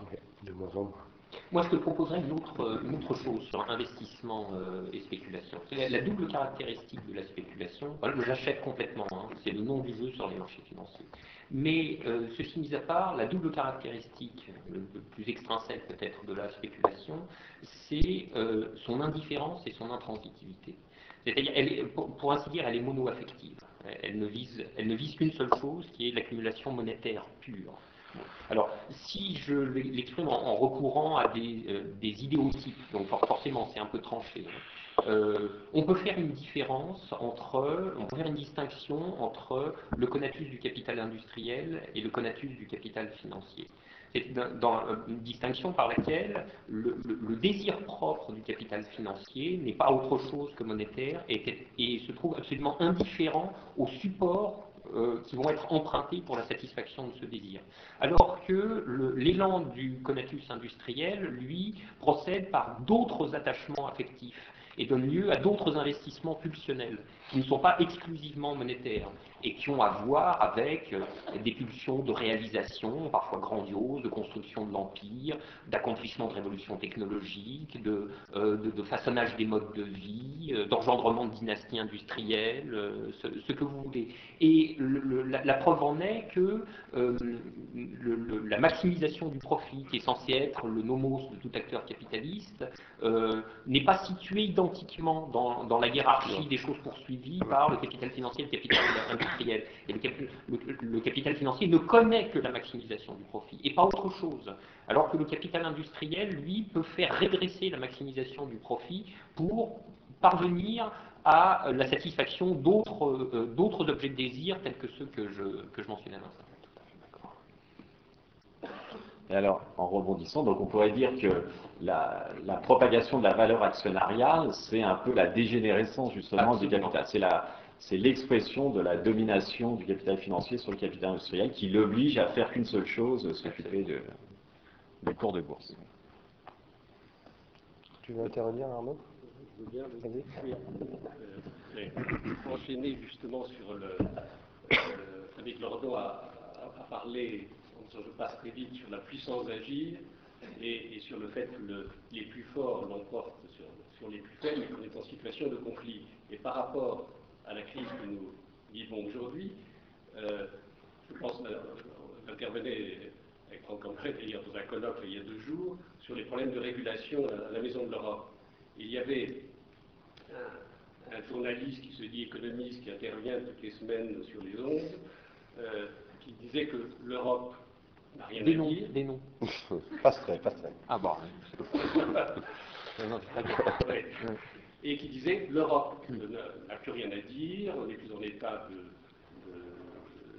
pouvoir euh, peser dans le monde aujourd'hui, et le G20, ça sera un G2 entre la Chine. Et, là, ma, question est par rapport à la puissance d'agir et par le fait que euh, qu'est-ce que l'Europe euh, peut faire pour faire émerger, j'allais dire, une, une puissance d'agir qui permettrait justement de faire émerger, j'allais dire, puisqu'on on est en train de vivre une fragmentation du monde, enfin, c'est une thèse personnelle, une fragmentation du monde, et que si on laisse, euh, j'allais dire, États-Unis, euh, euh, pays asiatiques, vraiment, on ne pas très bien ce qui va se passer, alors que l'Europe a les moyens d'agir, enfin, pourrait avoir les moyens d'agir. Alors, donc, en, en, faisant fonctionner, j'allais dire, votre notion de puissance d'agir, quelle serait les idées que, je sais d'ailleurs que vous avez écrit sur ces sujets, euh, quelles seraient les, idées que vous développeriez pour euh, euh, lui permettre de faire émerger de cette puissance? Alors là, je vais vous faire une réponse pour le coup pas du tout spinoziste, hein, parce que vous voyez, là, on change de plan, on change de plan analytique un peu brutalement, mais c'est, mais, mais, c'est pas grave, ça, va très bien. bon, moi, je, je, vais vous donner mon sentiment. Cette Europe est morte, mais elle ne le sait pas encore vous avez vu ce qui se passe depuis euh, l'automne dernier. C'est un carnage juridique. Je veux dire, le, euh, ma thèse est que les traités européens sont à l'état de courageuse pelouse municipale un dimanche pluvieux après un match de rugby. C'est dévasté. Vraiment, c'est un carnage total. Donc, on s'assoit à qui mieux mieux sur les articles les plus fondamentaux du traité. Je veux dire, ce qu'on n'a pas cessé de brandir pour les articles de la concurrence. Je vous signale que euh, l'article 107 du traité numérotation de Lisbonne interdit les aides d'État. Non, mais on, on, joue à quoi actuellement? Si ce n'est pas des aides d'État, comment ça s'appelle Vous voyez? Alors d'ailleurs, le, truc le plus drôle, c'est que de temps en temps, un commissaire européen sort du bois. Oh, oh mais là, je vous signale, il y a un article euh, qui dit que vous n'avez pas tout à fait le droit de faire ce que vous faites. Alors évidemment, on le renvoie dans ses cordes, parce que, vous comprenez, euh, je ne sais pas, moi je cherche une image, hein, pour, une image convaincante pour, euh, pour parler de cette Europe. C'est c'est comme un, flic arrêterait une ambulance qui se dirige vers un carambolage sanglant parce que l'ambulance est passée au feu orange. Voilà, c'est ça. Ou alors, euh, la tour de contrôle empêche l'avion d'atterrir parce qu'il y a à bord un yaourt avarié. C'est un, truc dans ce bout-là. Euh, et c'est terrible, c'est terrible. Alors, euh, Joachim Almunia, le commissaire aux affaires économiques, a fait un petit tour sur scène il n'y a pas longtemps pour dire que, mais attendez, C'est un problème, les déficits sont en train de sortir des 3%. J'ai dit, mais, mais, mais, mon Dieu, mais tu, as dit tout, quoi? Enfin, je, vous voyez, enfin, c'est proprement incompréhensible. On est au milieu de la crise du siècle, donc les États font ce qu'ils peuvent, pas assez d'ailleurs, pas assez bien non plus, pour essayer de nous sortir de, de, cette épouvantable mélasse. Euh, les États-Unis sont en train de se taper un déficit qui va gaillardement vers les 13%. Les 13%, hein, c'est pas, pas Malin qui a fourché, j'ai pas dit 3, 13. 13% du PIB, et M. Almunia déboule avec ses 3%. Donc, voilà, là, il y a quelque chose qui ne va pas du tout. Et euh, on ajoute l'ineptie à l'incohérence juridique. Bon, l'ineptie, je viens d'en parler, mais l'incohérence juridique est, patente néanmoins, car il est vrai les articles du traité européen disent ce qu'ils disent. Et d'une certaine manière, les commissaires sont fonctionnellement fondés à intervenir comme ils le font. Ce qui est un tout petit problème. Alors, ce qui est un problème juridique, parce que vous voyez, on va se retrouver dans une situation. C'est embêtant quand même, le droit. L'intermittence n'entre pas dans le concept du droit. Voilà. Bon, euh, il peut y avoir des rectifications jurisprudentielles, ça on sait bien. Mais le truc où euh, on, met le commentateur, le, voyez disjoncteur sur off et puis on le remet sur on, on, abolit le droit un moment, puis on le remet, ceci ne marche pas. Bon. Et donc, à mon avis, on va au-devant de problèmes, de problèmes juridiques euh, monumentaux quand le calme sera revenu. Imaginez, vous avez des gens qui veulent faire une fusion bancaire et, euh, et la commission la refusera. Et eh bien ces gens-là iront dire, mais écoutez, vous vous souvenez de ce que vous avez fait à l'automne 2008 et au printemps 2009 Vous en avez autorisé des fusions, des, trucs qui ne seraient jamais passés auparavant. Alors il faut m'expliquer, moi, maintenant. Donc qu'est-ce que ça veut dire tout ça? Ça veut dire que euh, ce, traité est en lambeaux parce que, comme on pouvait le prévoir, hélas, il n'a pas résisté à la première crise vraiment sérieuse. Et qu'il n'ait pas résisté à la, à la, première crise vraiment sérieuse ne doit pas être un motif d'étonnement, puisque ce traité était entièrement inspiré d'un certain nombre de principes dont l'application a précisément donné lieu à la crise vraiment sérieuse. Donc vous voyez, là, ça, il était, c'était touché coulé. Hein, euh, voilà. Donc ma thèse, euh, enfin, c'est pas une thèse, mais c'est que c'est ça, c'est la vertu spécifique, des, c'est le privilège des grandes crises qui font énormément souffrir par ailleurs, mais qui ouvrent des opportunités historiques comme on en voit très très rarement. Bon, euh, l'opportunité là, c'est de dire, écoutez, ce truc était tellement mal foutu qu'il faut tout refaire. Euh, et éventuellement pourquoi ne pas passer par un moment de, conflit, je veux dire, par un moment de véritable crise, c'est-à-dire quelque chose qui consisterait en le refus euh, délibéré, avoué euh, d'un État de se soumettre à des injonctions qui, euh, en l'état actuel des choses, sont complètement sont, stupides, sont, mortelles. Alors après, il faut évidemment avoir le, le plan B, mais moi, euh, j'ai rendu ma copie sur, euh, sur la régulation de, sur la re-régulation des marchés financiers. Donc bon, bon voilà, il y a ça, il y a, d'autres idées également. Donc vous voyez, il faudrait parler de tout après le, le protectionnisme, des choses comme ça. Quelle horreur Je ne l'ai pas dit. bon, voilà. Il faudra aussi parler de politique industrielle, justement. Oui, oui, oui. Justement, parce que le problème, à mon avis, un des grands problèmes de l'Europe, c'est qu'elle n'a aucune politique industrielle. Il faut se rappeler, pardon, que Roosevelt, au moment du New, euh, a pu faire le New Deal en s'imposant, en imposant un budget fédéral en 1933, qui était refusé par les États auparavant. Et c'est là où, l'Europe, euh, à travers ces crises, comme vous le disiez, l'Europe devrait saisir des opportunités de, faire des sauts. Moi, la, commission me fait penser, la commission d'aujourd'hui me fait penser à la réserve fédérale de 29. C'est-à-dire mort mais pur. C'est ça, c'est la, ligne de conduite. Euh, donc, euh, oui, je, pense que les, Américains doivent nous regarder avec des yeux comme des soucoupes. Hein, et ils doivent se dire tous les jours, mon Dieu, nous, on n'a pas une commission sur les bras. Quoi. Donc, on fait des trucs effectivement tout à fait hors du commun, mais la situation n'est-elle pas tout à fait hors du commun? Il faut, bien voir quand même qu'au mois de... Il y, a eu un mois euh, délirant, quoi, hein, entre le 15 septembre et le 15 octobre, où, je ne sais pas si vous en avez pleinement conscience, on, est passé absolument au bord du gouffre. Mais vraiment, un point, c'était un, c'était un cheveu. Et si on ne faisait pas les, voyez, moi, j'imagine un économiste orthodoxe qui, tel la belle au bois dormant, se serait endormi, disons, au mois de juin 2007. Puis là, on le réveille et on le sort et, on, lui, on lui donne à voir. Le, le pauvre garçon, euh, il, il pense qu'il est passé par un trou du continuum spatio-temporel, quoi, qu'il n'est pas revenu. Euh, il reconnaît rien, franchement. Il voit faire des trucs, c'est du jamais vu. Ah oui, et encore heureux qu'on fait des trucs jamais vus. On n'en fait même pas assez. D'ailleurs, à mon avis, euh, l'histoire va leur tordre un peu plus le bras et leur en faire faire des, faire faire des vertes et des pommes Ils sont pas au bout de leur peine, hein, les pauvres. Vous voulez ajouter quelque chose sur ce sujet? Tu veux dire... Euh, oui, moi je veux dire quelque chose. Euh, pas sur le sujet en fait. Non, non, non, mais enfin, donc je pouvais ajouter quelque chose. Euh, je vais faire deux remarques. Une première remarque en fait sur le diagnostic. Euh, que, Prends le micro, parce que. Une première remarque sur le diagnostic. Euh, évidemment sur la, le substantialisme et, évidemment le, pas de valeur de la, de, substantielle critique en fait évidemment de, la théorie de la valeur travail et de la théorie de l'utilité.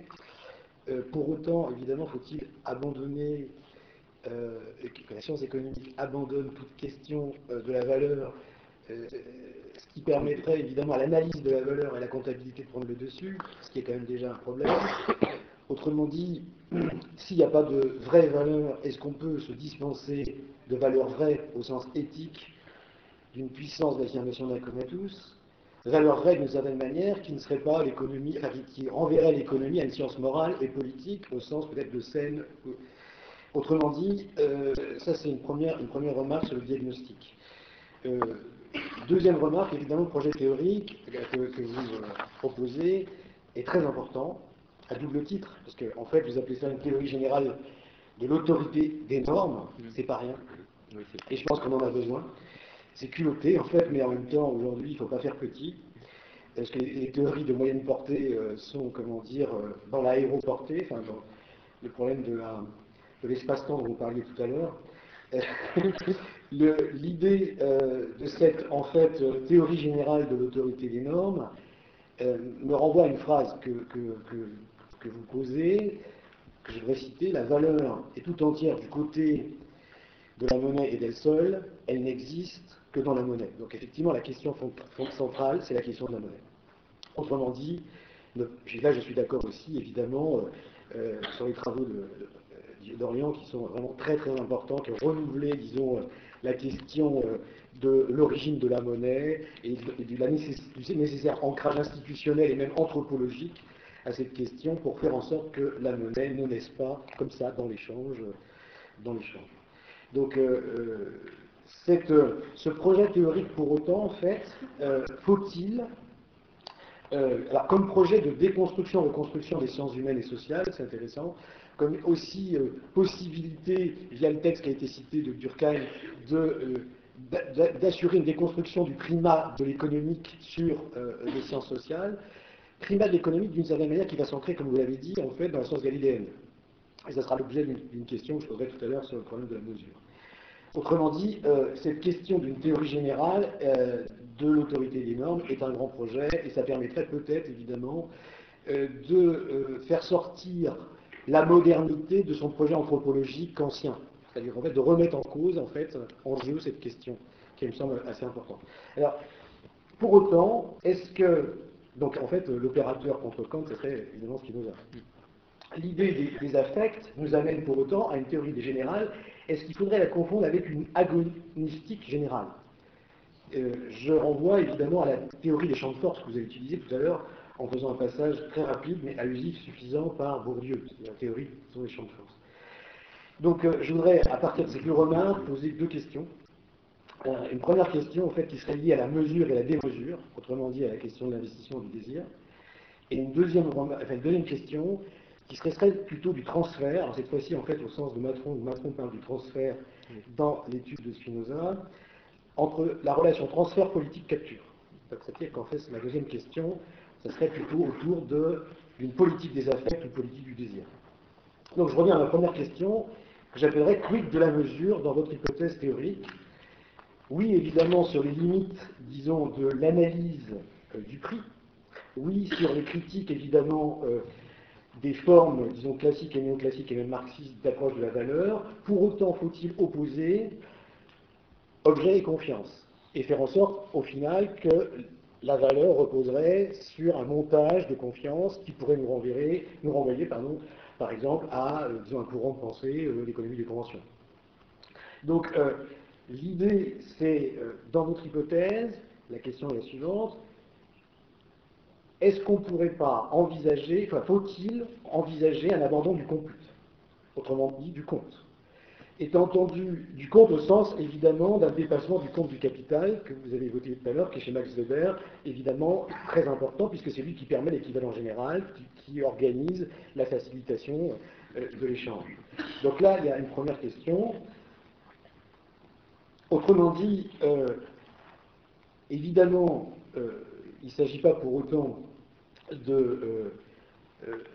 si on, l'élément en fait, de sur ces, computes, est-ce qu'on pourrait l'envisager comme une valorisation actuelle des sciences de la gestion, j'exagère un peu le trait, comme étant, entendu des sciences qui pourraient se perfectionner, euh, pour aller évidemment pas du côté d'une statistique de l'incalculable, mais véritablement de laisser place dans un calcul et dans une mesure à l'incalculable, par l'intermédiaire par exemple d'une euh, refonte globale du compte, c'est-à-dire en fait la mesure de ce qu'on va compter. Euh, et ce qui permettrait d'une certaine manière peut-être d'échapper à l'opposition entre sciences galiléennes de la mesure d'un côté et croyance de l'autre. Autrement dit, explication scientifique d'un côté et interprétation ou compréhension herméneutique de l'autre. Voilà, c'est ma première question. La deuxième question, en fait, qui est un peu liée à la première, c'est quid, en fait, du politique, c'est-à-dire, en fait, de la question du transfert, de la question, en fait, de la capture, autrement dit, de la politique de la multitude. Et ce qui, à mon avis, est intéressant dans, le travail jeunesse de l'État et jeunesse de la monnaie, c'est que vous avez essayé de rapprocher, évidemment, une hypothèse qui rediscute les droits naturels. Et, là, il y a quelque chose de très très important, puisqu'en fait, la modernité politique repose sur une interprétation des droits naturels et pose évidemment la question du, traité et du contrat. Je ne vais pas développer longtemps cette question, puisque chez Spinoza, Macron la discute, et c'est une, une question éminemment difficile. Et évidemment, c'est une question qui nous amène au contrat social, qui est, euh, à mon avis, euh, l'unité de compte politique, disons-le comme ça, de la modernité. Euh, de, la, modernité. le compte pour un, démocratique, etc. Les comptes pour un, c'est aussi du, du, vote. Alors, la, conclusion, le problème que ça pose, évidemment, enfin, pas la conclusion, mais la, question que pose en fait cette politique de la multitude, c'est son ontologie du politique, puisqu'en fait, évidemment, euh, euh, chez Deleuze, euh, il y a une descendance, un post-spinoziste, de lecture spinoziste, où effectivement la question de l'ontologie du politique est posée. Est-ce que vous pourriez effectivement nous parler de cette question-là et du contrat dans votre problématique? Étant entendu que dans un de vos textes, évidemment, je ne peux pas citer le passage, je n'ai pas le temps, mais le contrat est rapidement, comment dire, mis de côté. Donc, Il est votre lecture que vous de Rousseau. autrement dit, euh, la formulation rapide, ce serait peut-être celle que vient de, donner Bernard. Alors, autrement dit, l'articulation, les, deux questions s'articulent dans une conclusion qui serait évidemment comment aujourd'hui euh, reconstruire le, le compute, la computation à l'âge des computeurs, évidemment, en relation avec, le traité, avec un traité politique, où effectivement on pourrait garantir deux fois la puissance de la multitude, évidemment, et les désirs et les affects positifs.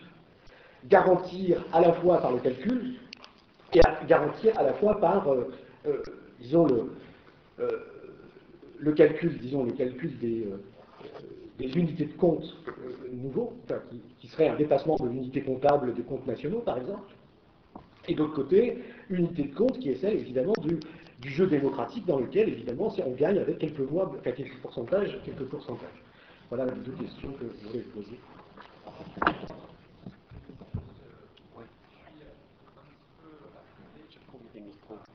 Vous êtes un petit Ah. On l'enlève, on l'enlève. Vous voulez le chien? Voilà. Non, pardon je voulais répondre à, un point, c'est que euh, l'approche là que nous avons euh, présentée euh, ne va pas nier du tout les questions de prix ou les questions quantitatives. c'est-à-dire, c'est vrai qu'elle les saisit d'une autre manière, c'est-à-dire en, les, recontextualisant toujours à travers des processus de valorisation. Mais évidemment, il va avoir des prix, il va avoir des valeurs, euh, à un moment donné, les actifs financiers ont des, ont, des valeurs et ont des cours boursiers qui, qui s'analysent.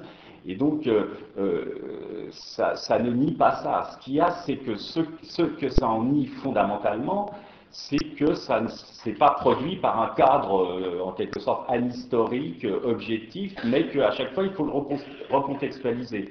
Donc, beaucoup de choses, en particulier même le lien au bien, euh, le lien au bien, à un moment donné, peut se reconstruire dans des, euh, dans des, justement dans des conventions de qualité, dans des, dans des relations euh, stabilisées au bien, à partir de bah, peut-être le marketing, peut-être d'autres choses qui font que la, le rapport individuel à un bien, la formation de son prix, vont connaître des, des régularités qu'on peut analyser. Mais simplement, ce que nous mettons en évidence de plus, c'est que ces régularités peuvent se détruire, on peut passer de nouvelles formes de régularité, des nouvelles formes de conventions, comme dans le cas financier où il y a euh, certaines évolutions qui sont transformées quand les croyances collectives euh, afférentes sont transformées. Donc c'est ça qui est, mis en avant. Par exemple, il, me semble qu'il y a une bonne illustration de ça aujourd'hui, c'est toute la question euh, du rôle de la comptabilité dans la crise. Il y a, un grand débat sur la comptabilité dans la crise parce que la, comptabilité qui dominait, pour aller vite, c'était la comptabilité au prix de marché.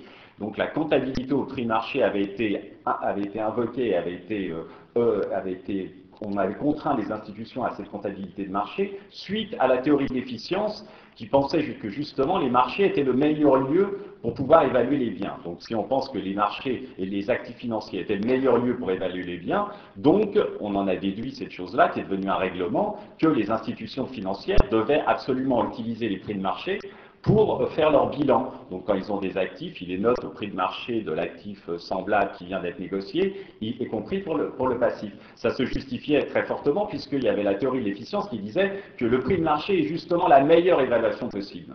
Or, ce qu'on a constaté, c'est que malheureusement, l'efficience ne fonctionne pas et ces prix de marché connaissent des, des, fluctuations très fortes. En particulier, elles ont cette propriété étrange, c'est que dans les périodes d'euphorie, elles augmentent énormément, ce qui fait qu'elles augmentent la valeur des actifs, ce qui fait qu'elles sont, comme on dit, procycliques. Les, institutions financières euh, sont beaucoup plus riches au moment de l'euphorie.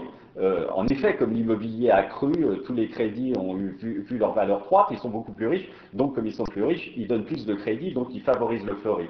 Et, dans la période de baisse, c'était le contraire, étant donné que les prix sont tellement dépréciés, les institutions financières sont au plus bas, et donc essayent de vendre, et, et donc voilà, et qu'est-ce que, donc on voit ici, qu'est-ce qui s'est passé?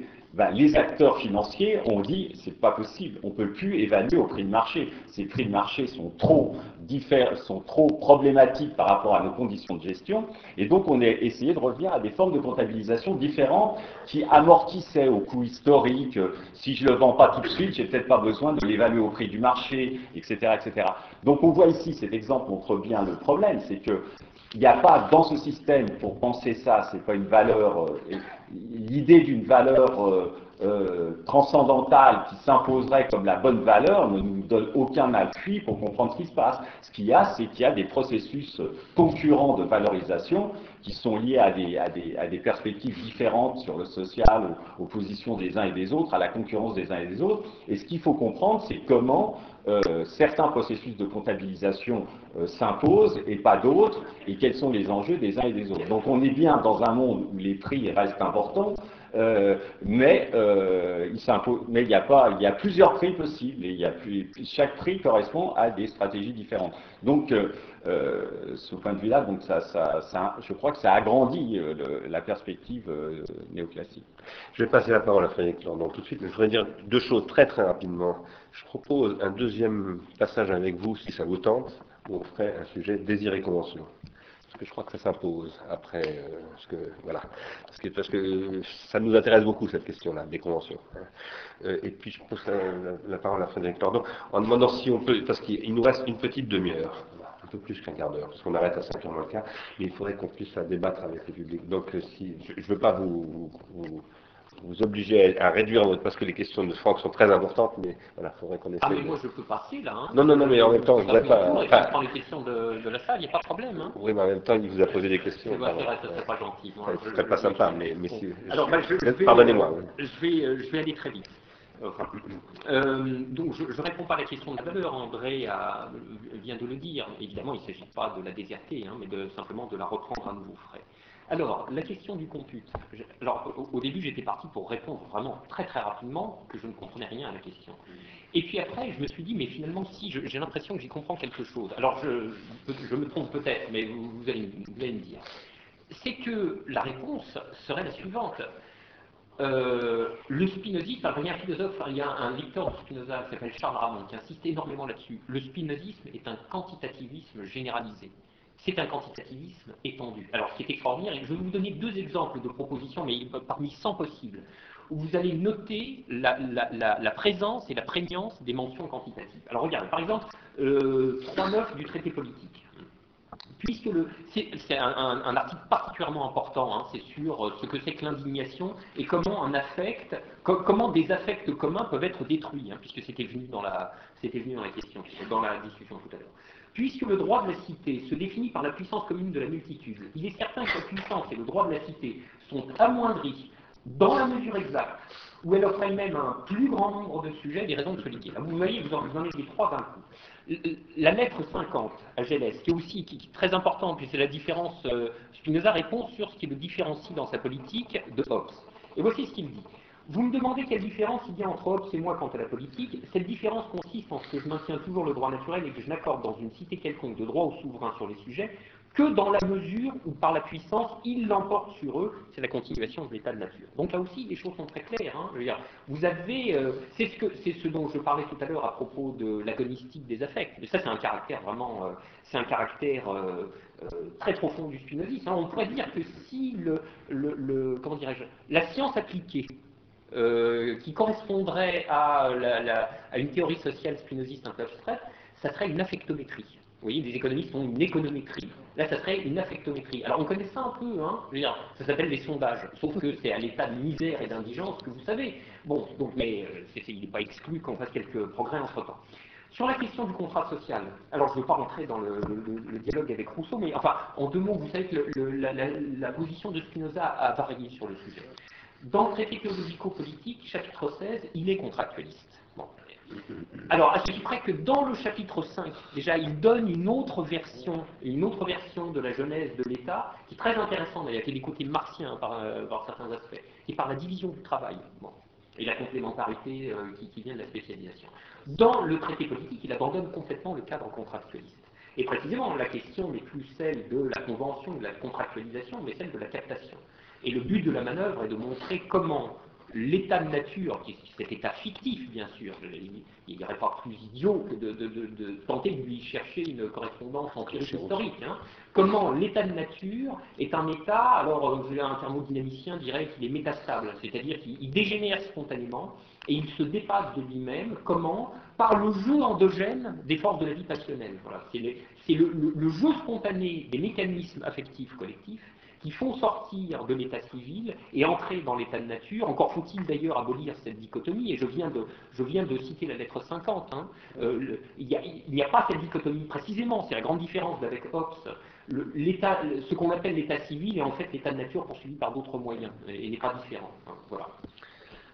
Ok, il y aurait beaucoup de choses à... à- On aimerait bien continuer la discussion, mais on vous laisse, euh, on laisse la- les personnes qui veulent intervenir, soit pour objecter ou poser des questions. Il faut, demander un micro et essayer d'être assez court.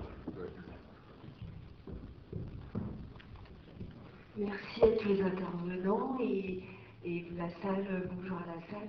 Et donc je voulais seulement, euh, je suis toujours un peu émue quand je parle en fait, je voulais seulement reprendre les propos de Bernard Stiegler par rapport à, à Saatchi et Saatchi, c'est que en fait Saatchi et Saatchi récupèrent aussi euh, le monde de l'art parce qu'ils créent euh, des faux artistes, etc. euh, Enfin, je vais pas citer, qui tout le monde a entendu parler dernièrement. Et j'ai aussi, faut pas oublier non plus Monte Santos, parce que c'est quand même euh, la vie qui est en jeu. Donc je pense que ce dont vous parlez, ça, ça, ça- enfin, toute l'économie détruit complètement toute la vie et, et l'humain, et, et c'est à son profit, c'est quand même très grave. Donc vive l'art et le vrai art, et vive euh, les vraies personnes humaines. Merci. Jean-Paul Kersanti. Moi aussi, je, je remercie infiniment euh, les intervenants et votre dialogue. Euh, une question très courte. Des marchés qui fonctionnent en permanence à l'excès, sont-ils encore des marchés? Peut-on continuer à parler de marché financier Ou bien faut-il profiter de cette crise pour faire une sorte de balayage sémantique important, lequel, le cas échéant? On va prendre d'autres questions si vous voulez. Merci Jean-Paul. S'il y en a d'autres. Oui, il y a un monsieur en haut dans la salle.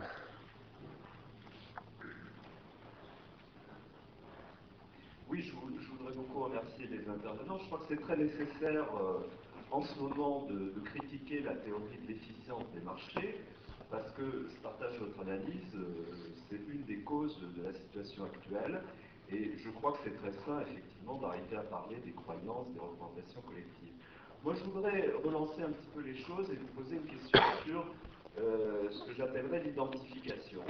C'est-à-dire, est-ce que la donne identificatoire n'est pas finalement très décisive dans ces histoires de fixation de valeur je, vais prendre un exemple. On a parlé, euh, tout à l'heure, je crois que c'est André Orléans, de, la bulle Internet. Moi, je me souviens qu'à cette époque, les valeurs Internet, on, disait, elles sont sexy. Et c'était un argument énorme par rapport à la vieille économie. Elles étaient faites par des jeunes qui avaient fait des choses dans des garages, qui s'étaient lancés, qui avaient conquérir le monde, entendu. Et en même temps, ils étaient vertueux. C'est-à-dire qu'ils dormaient la nuit sur des matelas, puis euh, ils travaillaient, ils travaillaient, ils attendaient d'arriver à la bourse, évidemment. Bon, c'était une vertu euh, liée à une certaine sécurité, mais ils étaient vertueux quand même, et ils allaient amener la vertu dans l'économie. La nouvelle économie était vertueuse. Voilà peut-être un exemple de ce qui a poussé les gens à tous vouloir posséder ces valeurs, à leur donner une immense valeur. Et, donc par rapport au conatus, c'est peut-être une, une variante du conatus ou quelque chose de complémentaire, c'est-à-dire que l'homme veut persévérer dans son être, mais peut-être aussi est-il toujours en quête de soi, en quête de forme, et euh, à travers ses valeurs, il se joue aussi sa valeur à, lui. Un, dernier mot, euh, puisqu'on a parlé d'esthétique, je, voudrais quand même épingler un petit peu le combat entre Bernard Arnault en France et euh, Pinault. Voilà, des gens qui spéculent sur l'art, qui achètent, qui achètent, qui sans doute commettent aussi quelques manipulations dans le monde de l'art, mais se donnent finalement, grâce à, la montée des, prix et à leur collection, une certaine image de mécènes, d'hommes cultivés, euh, euh, mêlant euh, leurs affaires à cette image, à cette présentation de soi, à cette identification que leur permet là aussi la valeur. Voilà, je voulais un petit peu avoir votre opinion sur ces questions d'identification.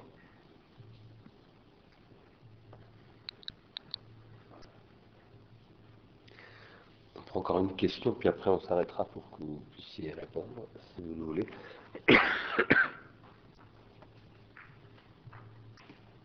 Merci. Merci pour votre euh, enfin, beau présentation.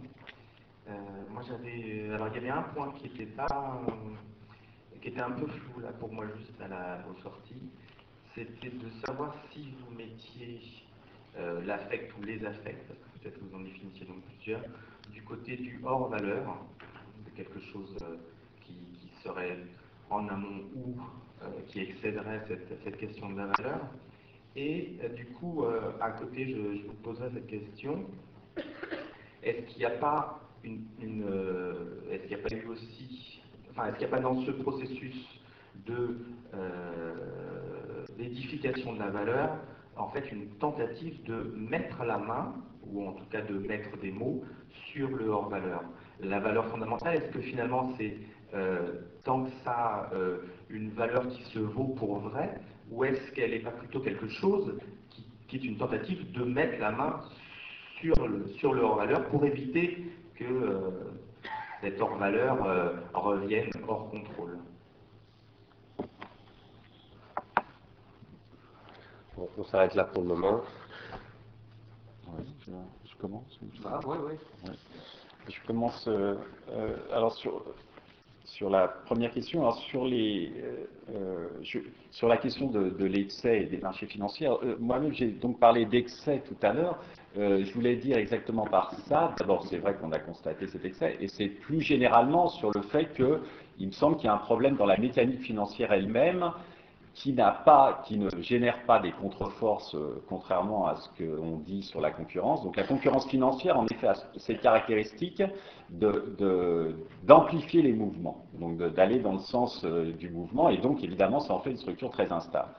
Alors, je crois que ce constat, cette hypothèse qu'on pourrait appeler hypothèse d'instabilité financière, ce constat est très important euh, parce qu'il il, s'ensuit une politique et que je voudrais vous faire remarquer, à mon sens, qu'aujourd'hui, ce n'est pas du tout le constat qui est fait. Le constat qui est fait, c'est que les marchés financiers fonctionnent très bien, mais qu'ils ont été pervertis. Alors, soit par la cupidité ou par l'immoralité, disons dans les versions les plus frustes, mais euh, surtout qu'ils ont été, pour les techniciens, qu'ils ont été euh, pervertis par l'opacité des produits structurés.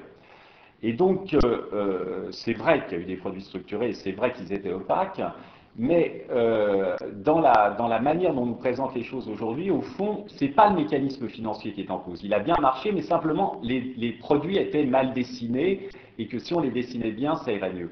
Donc, en effet, je crois qu'il y a derrière ce constat, il y a un, problème de qu'est-ce qu'on fait des marchés financiers. Il y a évidemment plusieurs, plusieurs perspectives qui sont ouvertes.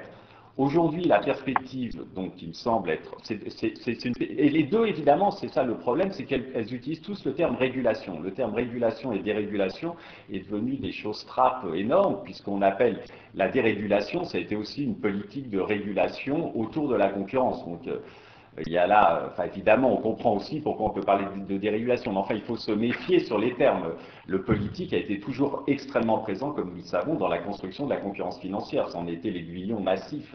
Donc euh, c'est bien une politique, c'est une politique de la concurrence. Et aujourd'hui, donc la question, on met régulation. Euh, mais il y a plusieurs régulations possibles. La régulation qui me semble être mise en avant aujourd'hui, c'est une régulation qui continue à faire du mécanisme financier le cœur du problème en disant il faut, euh, il faut que tout soit bien pour qu'il marche bien. Mais l'idée fondamentale reste que la variation des prix financiers est le bon processus d'allocation du capital à l'échelle mondiale. Et c'est ça qui me semble euh, qu'on doit remettre en cause. Mais alors là, vraiment, on est ultra minoritaire, parce que j'ai jamais, quasiment personne, euh, j'ai jamais entendu ça quelque part, à part, je veux dire, entre nous, mais donc l'idée que c'est, en fait, c'est la question financière elle-même. Alors là, il y a plusieurs manières de la, on a chacun nos, opinions là-dessus. Euh, donc c'est ça, il faut, il faut revenir sur ce mécanisme financier. Donc de ce point de vue-là, vous avez raison, mais on n'en entend vraiment rien, parce que le terme de régulation, il faut bien comprendre, c'est une régulation pour la concurrence financière. C'est une régulation qui permet, il faut que les marchés, il faut qu'il y en ait plus, parce qu'ils marchent bien, etc. Et simplement, il faut éviter, euh, malheureusement, il y a eu des produits qui étaient très opaques, qui ont fait que euh, ça n'a pas bien fonctionné, mais sinon, c'est bien fonctionné. Bernanke, que, je citais, c'est exactement sa thèse.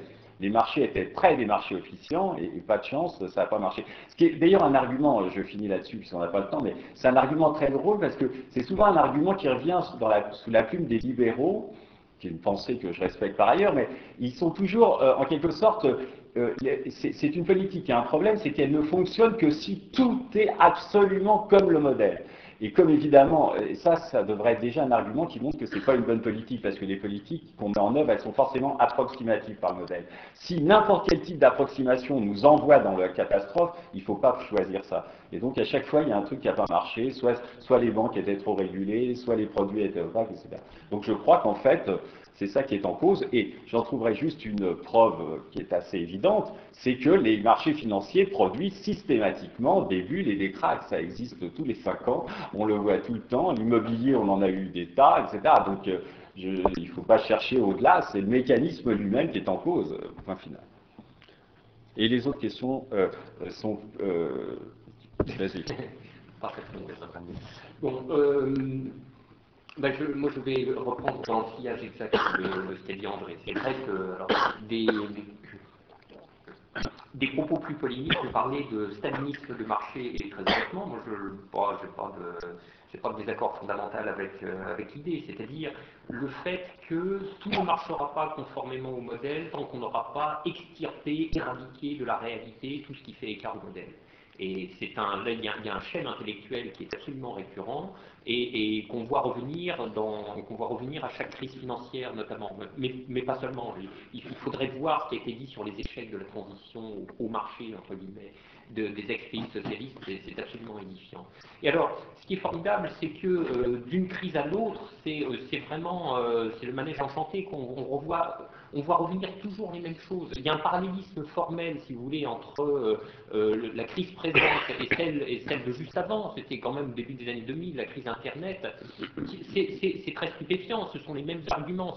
Déjà, on invoquait euh, les hors-bilans, l'opacité des special purpose vehicles, le défaut de moralité, le truc et le machin. Vous voyez, c'est euh, moi, j'avais écrit un, petit bouquin après la crise d'Internet euh, en 2003, et honnêtement, au début, je me suis dit, je vais faire simple, je reprends, je change les noms propres, et ça marche tout pareil. Et parmi ces choses qui reviennent alors de, manière insistante, euh, il y a ce que vous avez dit, monsieur, sur ce problème que vous appelez d'identification. Je ne comprenais pas trop au début, mais là, je pense j'ai compris. L'idée, euh, je, vais essayer de généraliser votre propos. Il y avait des valeurs euh, qui, étaient dites sexy, inhabituelles, etc. si vous l'envisagez au niveau d'abstraction suffisant, vous avez exactement les mêmes choses dans la crise présente. Alors simplement, tout ça se concentre, tout ça va se loger dans un terme générique qui s'appelle innovation. Alors l'innovation, alors l'innovation c'est un truc qu'on peut envisager dans ses dimensions techniques, et moi je pense que pour lire ces crises, il faut l'envisager plutôt dans sa dimension sociale, et c'est-à-dire comme croyance. Voilà, on y revient. Alors qu'est-ce que c'est que l'innovation? Alors en général on peut utiliser des termes ronflants, hein. on dit c'est un nouveau paradigme, c'est-à-dire on use et on abuse du truc nouveau. Le nouveau machin, c'est le truc qui permet de justifier qu'il se passe des choses qu'on pouvait, qu'on ne pouvait pas espérer avant. Euh, par exemple, euh, euh, vous avez des produits qui sont cotés, dont le risque est coté AAA, mais qui vous donnent une rentabilité très supérieure au AAA d'avant. Ah bah ça, comment ça se fait? C'est parce qu'il y a eu un truc nouveau, il y a eu une innovation. Voilà. Donc le nouveau paradigme, c'est le truc qui permet de croire à l'incroyable et de justifier l'injustifiable. Alors en particulier, la chose injustifiable à justifier, je le dis en termes techniques, c'est qu'il y a eu un, déplacement de la courbe rendement-risque. C'est-à-dire qu'on peut gagner plus à risque équivalent ou risquer moins à rendement équivalent.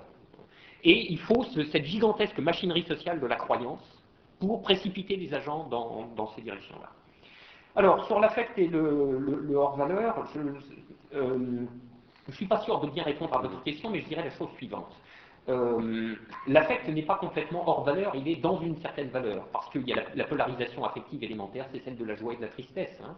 Euh, la joie, chez Spinoza, c'est une variation de la puissance d'agir, c'est une variation, une augmentation de la puissance d'agir du corps et de la puissance de penser de l'esprit. La tristesse, c'est une diminution. Donc, alors ça, si c'est pas valorisant, qu'est-ce que c'est? D'ailleurs, c'est bien pour ça que c'est bien pour ça que les affects sont inducteurs de valorisation. C'est précisément à ce motif-là. Qu'il y a des valorisations les affects valorisent, mais ils valorisent d'après la norme immanente du conatus. J'ajouterais juste un jeu. Il y, a, quelque chose euh, dans, ce que vous dites qui, effectivement qui correspond un peu à, ce qui se passe, c'est que euh, donc en effet, quand la valeur fondamentale, comme on, l'a montré, c'est pas au fond, c'est pas normalement conceptuellement, ça n'a aucun rapport avec le prix. Le prix, c'est lié à ce mécanisme d'opinion de, de marché. Mais c'est vrai que pour les acteurs, ils essayent de, quand ils essayent de, la, de, la, saisir, ils vont essayer de l'objectiver. Donc, ils vont essayer de construire un modèle. Donc, il y a quelque chose de vrai dans ce que vous dites. C'est-à-dire, la valeur fondamentale, c'est une manière pour les acteurs d'essayer d'objectiver ce truc qui est quand même évidemment extrêmement compliqué puisque c'est des interactions multiples et euh, ils appellent ça la valeur fondamentale. Ce serait, on peut dire comme ça, ils essayent de, c'est la manière dont ils essayent de se représenter euh, la situation pour pouvoir agir sous, sur elle. Et donc, ils peuvent se tromper et ils peuvent avoir raison. Mais dans ce cas-là, c'est très différent, disons, euh, c'est très différent du rôle qu'on la donne dans la théorie de l'efficience, voyez. Mais, mais c'est vrai que quand vous êtes sur un marché, vous allez vous allez, ça va être compliqué. Donc, est-ce que les autres vont acheter ou pas Ça dépend de vos, alors que vous allez avoir tendance à essayer de dire ah bah ça je sais pas c'est Coca-Cola c'est bien tout le monde en boit bon voilà donc il y a quelque chose de vrai dans cette objectivation euh, euh, qui permet de diminuer la confort et même quelquefois de gagner de l'argent. il reste 7 minutes. Donc, il y avait une personne qui voulait dire quelque chose là, tout à l'heure. Et moi, je rajouterai un petit mot si, si, euh, j'ai le temps. Euh, ah, pardon, attendez, je suis désolé parce qu'elle avait levé le doigt, euh, me semble-t-il plutôt, mais un moment.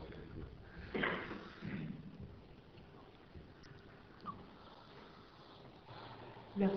C'était simplement de dire qu'il y a quand même Joseph Stiglitz, qui a été vice-président de, la Banque mondiale, qui a très bien mis en avant les mécanismes du libre marché, de la libre concurrence, qui amène à des systèmes de monopolie, de monopoles totaux, avec l'affirmation d'un prix au final sur n'importe quoi. Et cette valeur, justement, sera complètement absolue, puisqu'il n'y aura plus qu'un acteur sur l'ensemble du marché mondial.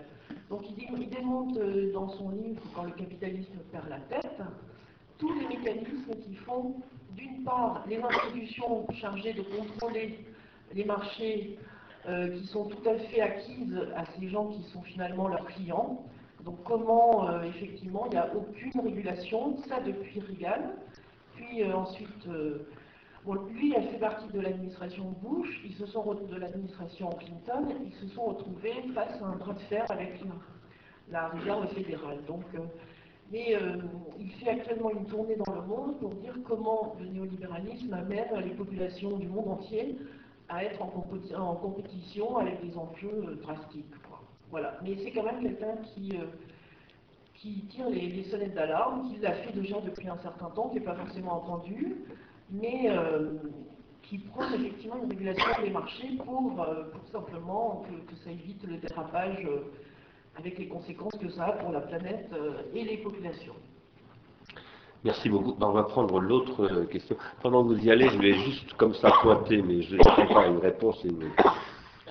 Par rapport au, circuit de l'affect, voilà, qu'est-ce que vous auriez à dire de Gilbert Simon Parce que l'individuation psychique et collective, ce que j'appelle moi la transindividuation. Je pense que ça apporte pas mal de choses dans la suite de Spinoza. Ça va un petit peu dans le sens de ce que vient de dire euh, Madame. J'ai deux questions. La première, c'est est-ce que la théorie des marchés libres, euh, au-delà de quelques philosophes qui ont cru que ça porterait bien à tout le monde, n'a pas toujours été instrumentalisée dans la politique des États par des États qui avaient une, économie suffisamment puissante pour euh, penser que de réglementer leur permettrait d'envahir mieux d'autres États? Je pense qu'on en est un petit peu là.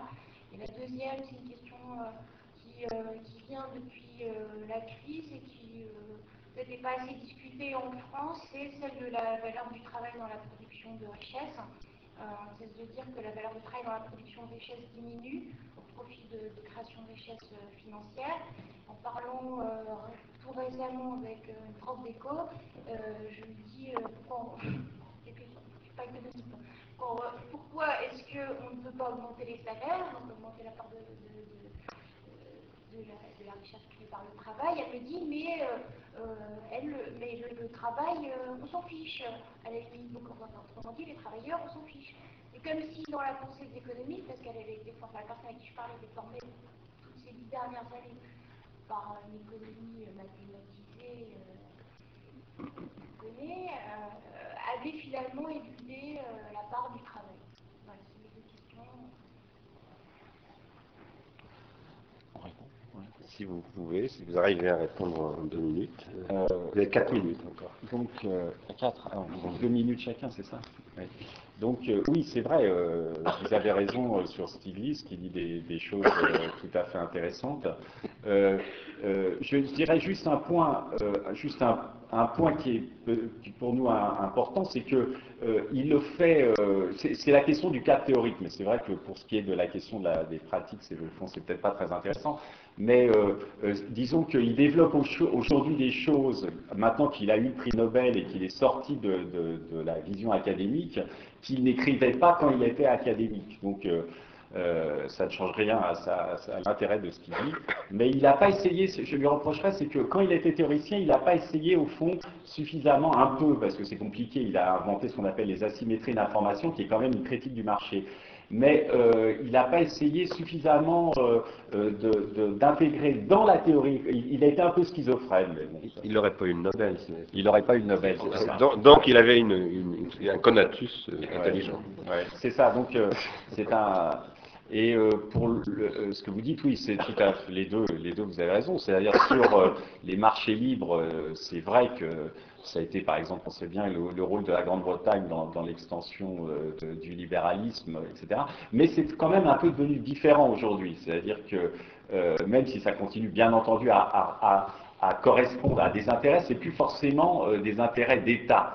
Euh, c'est plus, ça devient plus une idéologie qui correspond à certains groupes de l'ensemble de la planète plutôt qu'à des États et des, territoires. Quant à la valeur du travail, je crois que ça renvoie à ce que je disais tout à l'heure, c'est la fragmentation. euh, la fragmentation du marché du travail qui fait qu'il n'y a pas de force euh, de même niveau que la, puissance euh, du capital. Mais euh, évidemment, ça a été une des sources de la crise, puisque les salaires réels, il y a une pression aux salaires réels qui est, qui est énorme et qui est liée intrinsèquement à l'exigence de rentabilité. C'est c'est une chose que, d'ailleurs, on voit que ça a heureusement revenu dans le débat, mais euh, cette question du partage salaire-profit est tout à fait centrale et c'est là-dessus qu'il faut peser euh, si on veut que les, choses changent. Mais pour ça, il faut aussi que la structure financière change parce que c'est là qu'est le pouvoir de l'im- de l'imposer. Je, vais répondre simplement à la première de, vos questions. Je n'ai rien ajouté sur, le, sur tout ce qu'a dit euh, André Laparta. C'est-à-dire oui, le- les théories en général, enfin les théories sociales et la théorie des marchés libres en particulier, euh, sont des instruments symboliques au service des entreprises de pouvoir, de groupes d'intérêt. Bon. Euh, alors, je peux dire que la théorie des marchés libres aura servi à ces instrumentalisations-là, mais le point que je, et c'est pour ça que je voulais ajouter une chose, c'est que ces instrumentalisations ont changé de nature avec le temps. Car si elles ont été un moment ce que vous dites, en effet, je pense qu'elles ont changé de point d'application. Et qu'à l'heure actuelle, la théorie des marchés libres n'est pas instrumentalisée pour euh, soutenir idéologiquement ou symboliquement des projets d'envahissement commercial d'autres pays, etc. Mais à une autre fin qui pourrait être de rediscipliner le salariat, hein, me semble-t-il. La, mondialisation, vous savez, ce, ce terme absolument fourre-tout, hein, qu'on pourrait définir un peu plus précisément comme le projet de déréglementation aussi sur la base aussi profonde et aussi étendue internationalement que possible de tous les marchés, hein, des biens et services de la finance du travail, euh, créer des conditions qui renverse complètement le, qui modifie complètement l'équilibre du rapport de force entre le capital et le travail, et qui le déplace d'une manière absolument considérable par rapport à ce qu'il était dans la période anti-mondialisation, qui est dans les années 45-75, si vous voulez. Et euh, c'est- pas seulement une affabulation de, un peu paranoïde de, de- de ma part hein, que je suis en train de vous livrer, mais euh, il y a un certain nombre d'idéologues libéraux, notamment aux États-Unis, qui ont euh, contribué à développer ces thèses-là au service d'un agenda politique absolument explicite, puisqu'il s'était lui-même donné pour nom le rollback agenda. Et qu'est-ce qu'il s'agissait de rembobiner? Il s'agissait de rembobiner le New Deal. Voilà. Il s'agissait de renvoyer la société américaine à l'époque de Theodore Roosevelt. Bon, donc euh, voilà, c'est c'est comme le portable qui s'écrit dessus. Quoi. Merci beaucoup à vous deux et bravo. Je vais remercier le de la colline aussi Absolument. de plus et tous les personnels là, qui nous ont aidés à, cet après-midi. Tu as raison. Alors, merci bien.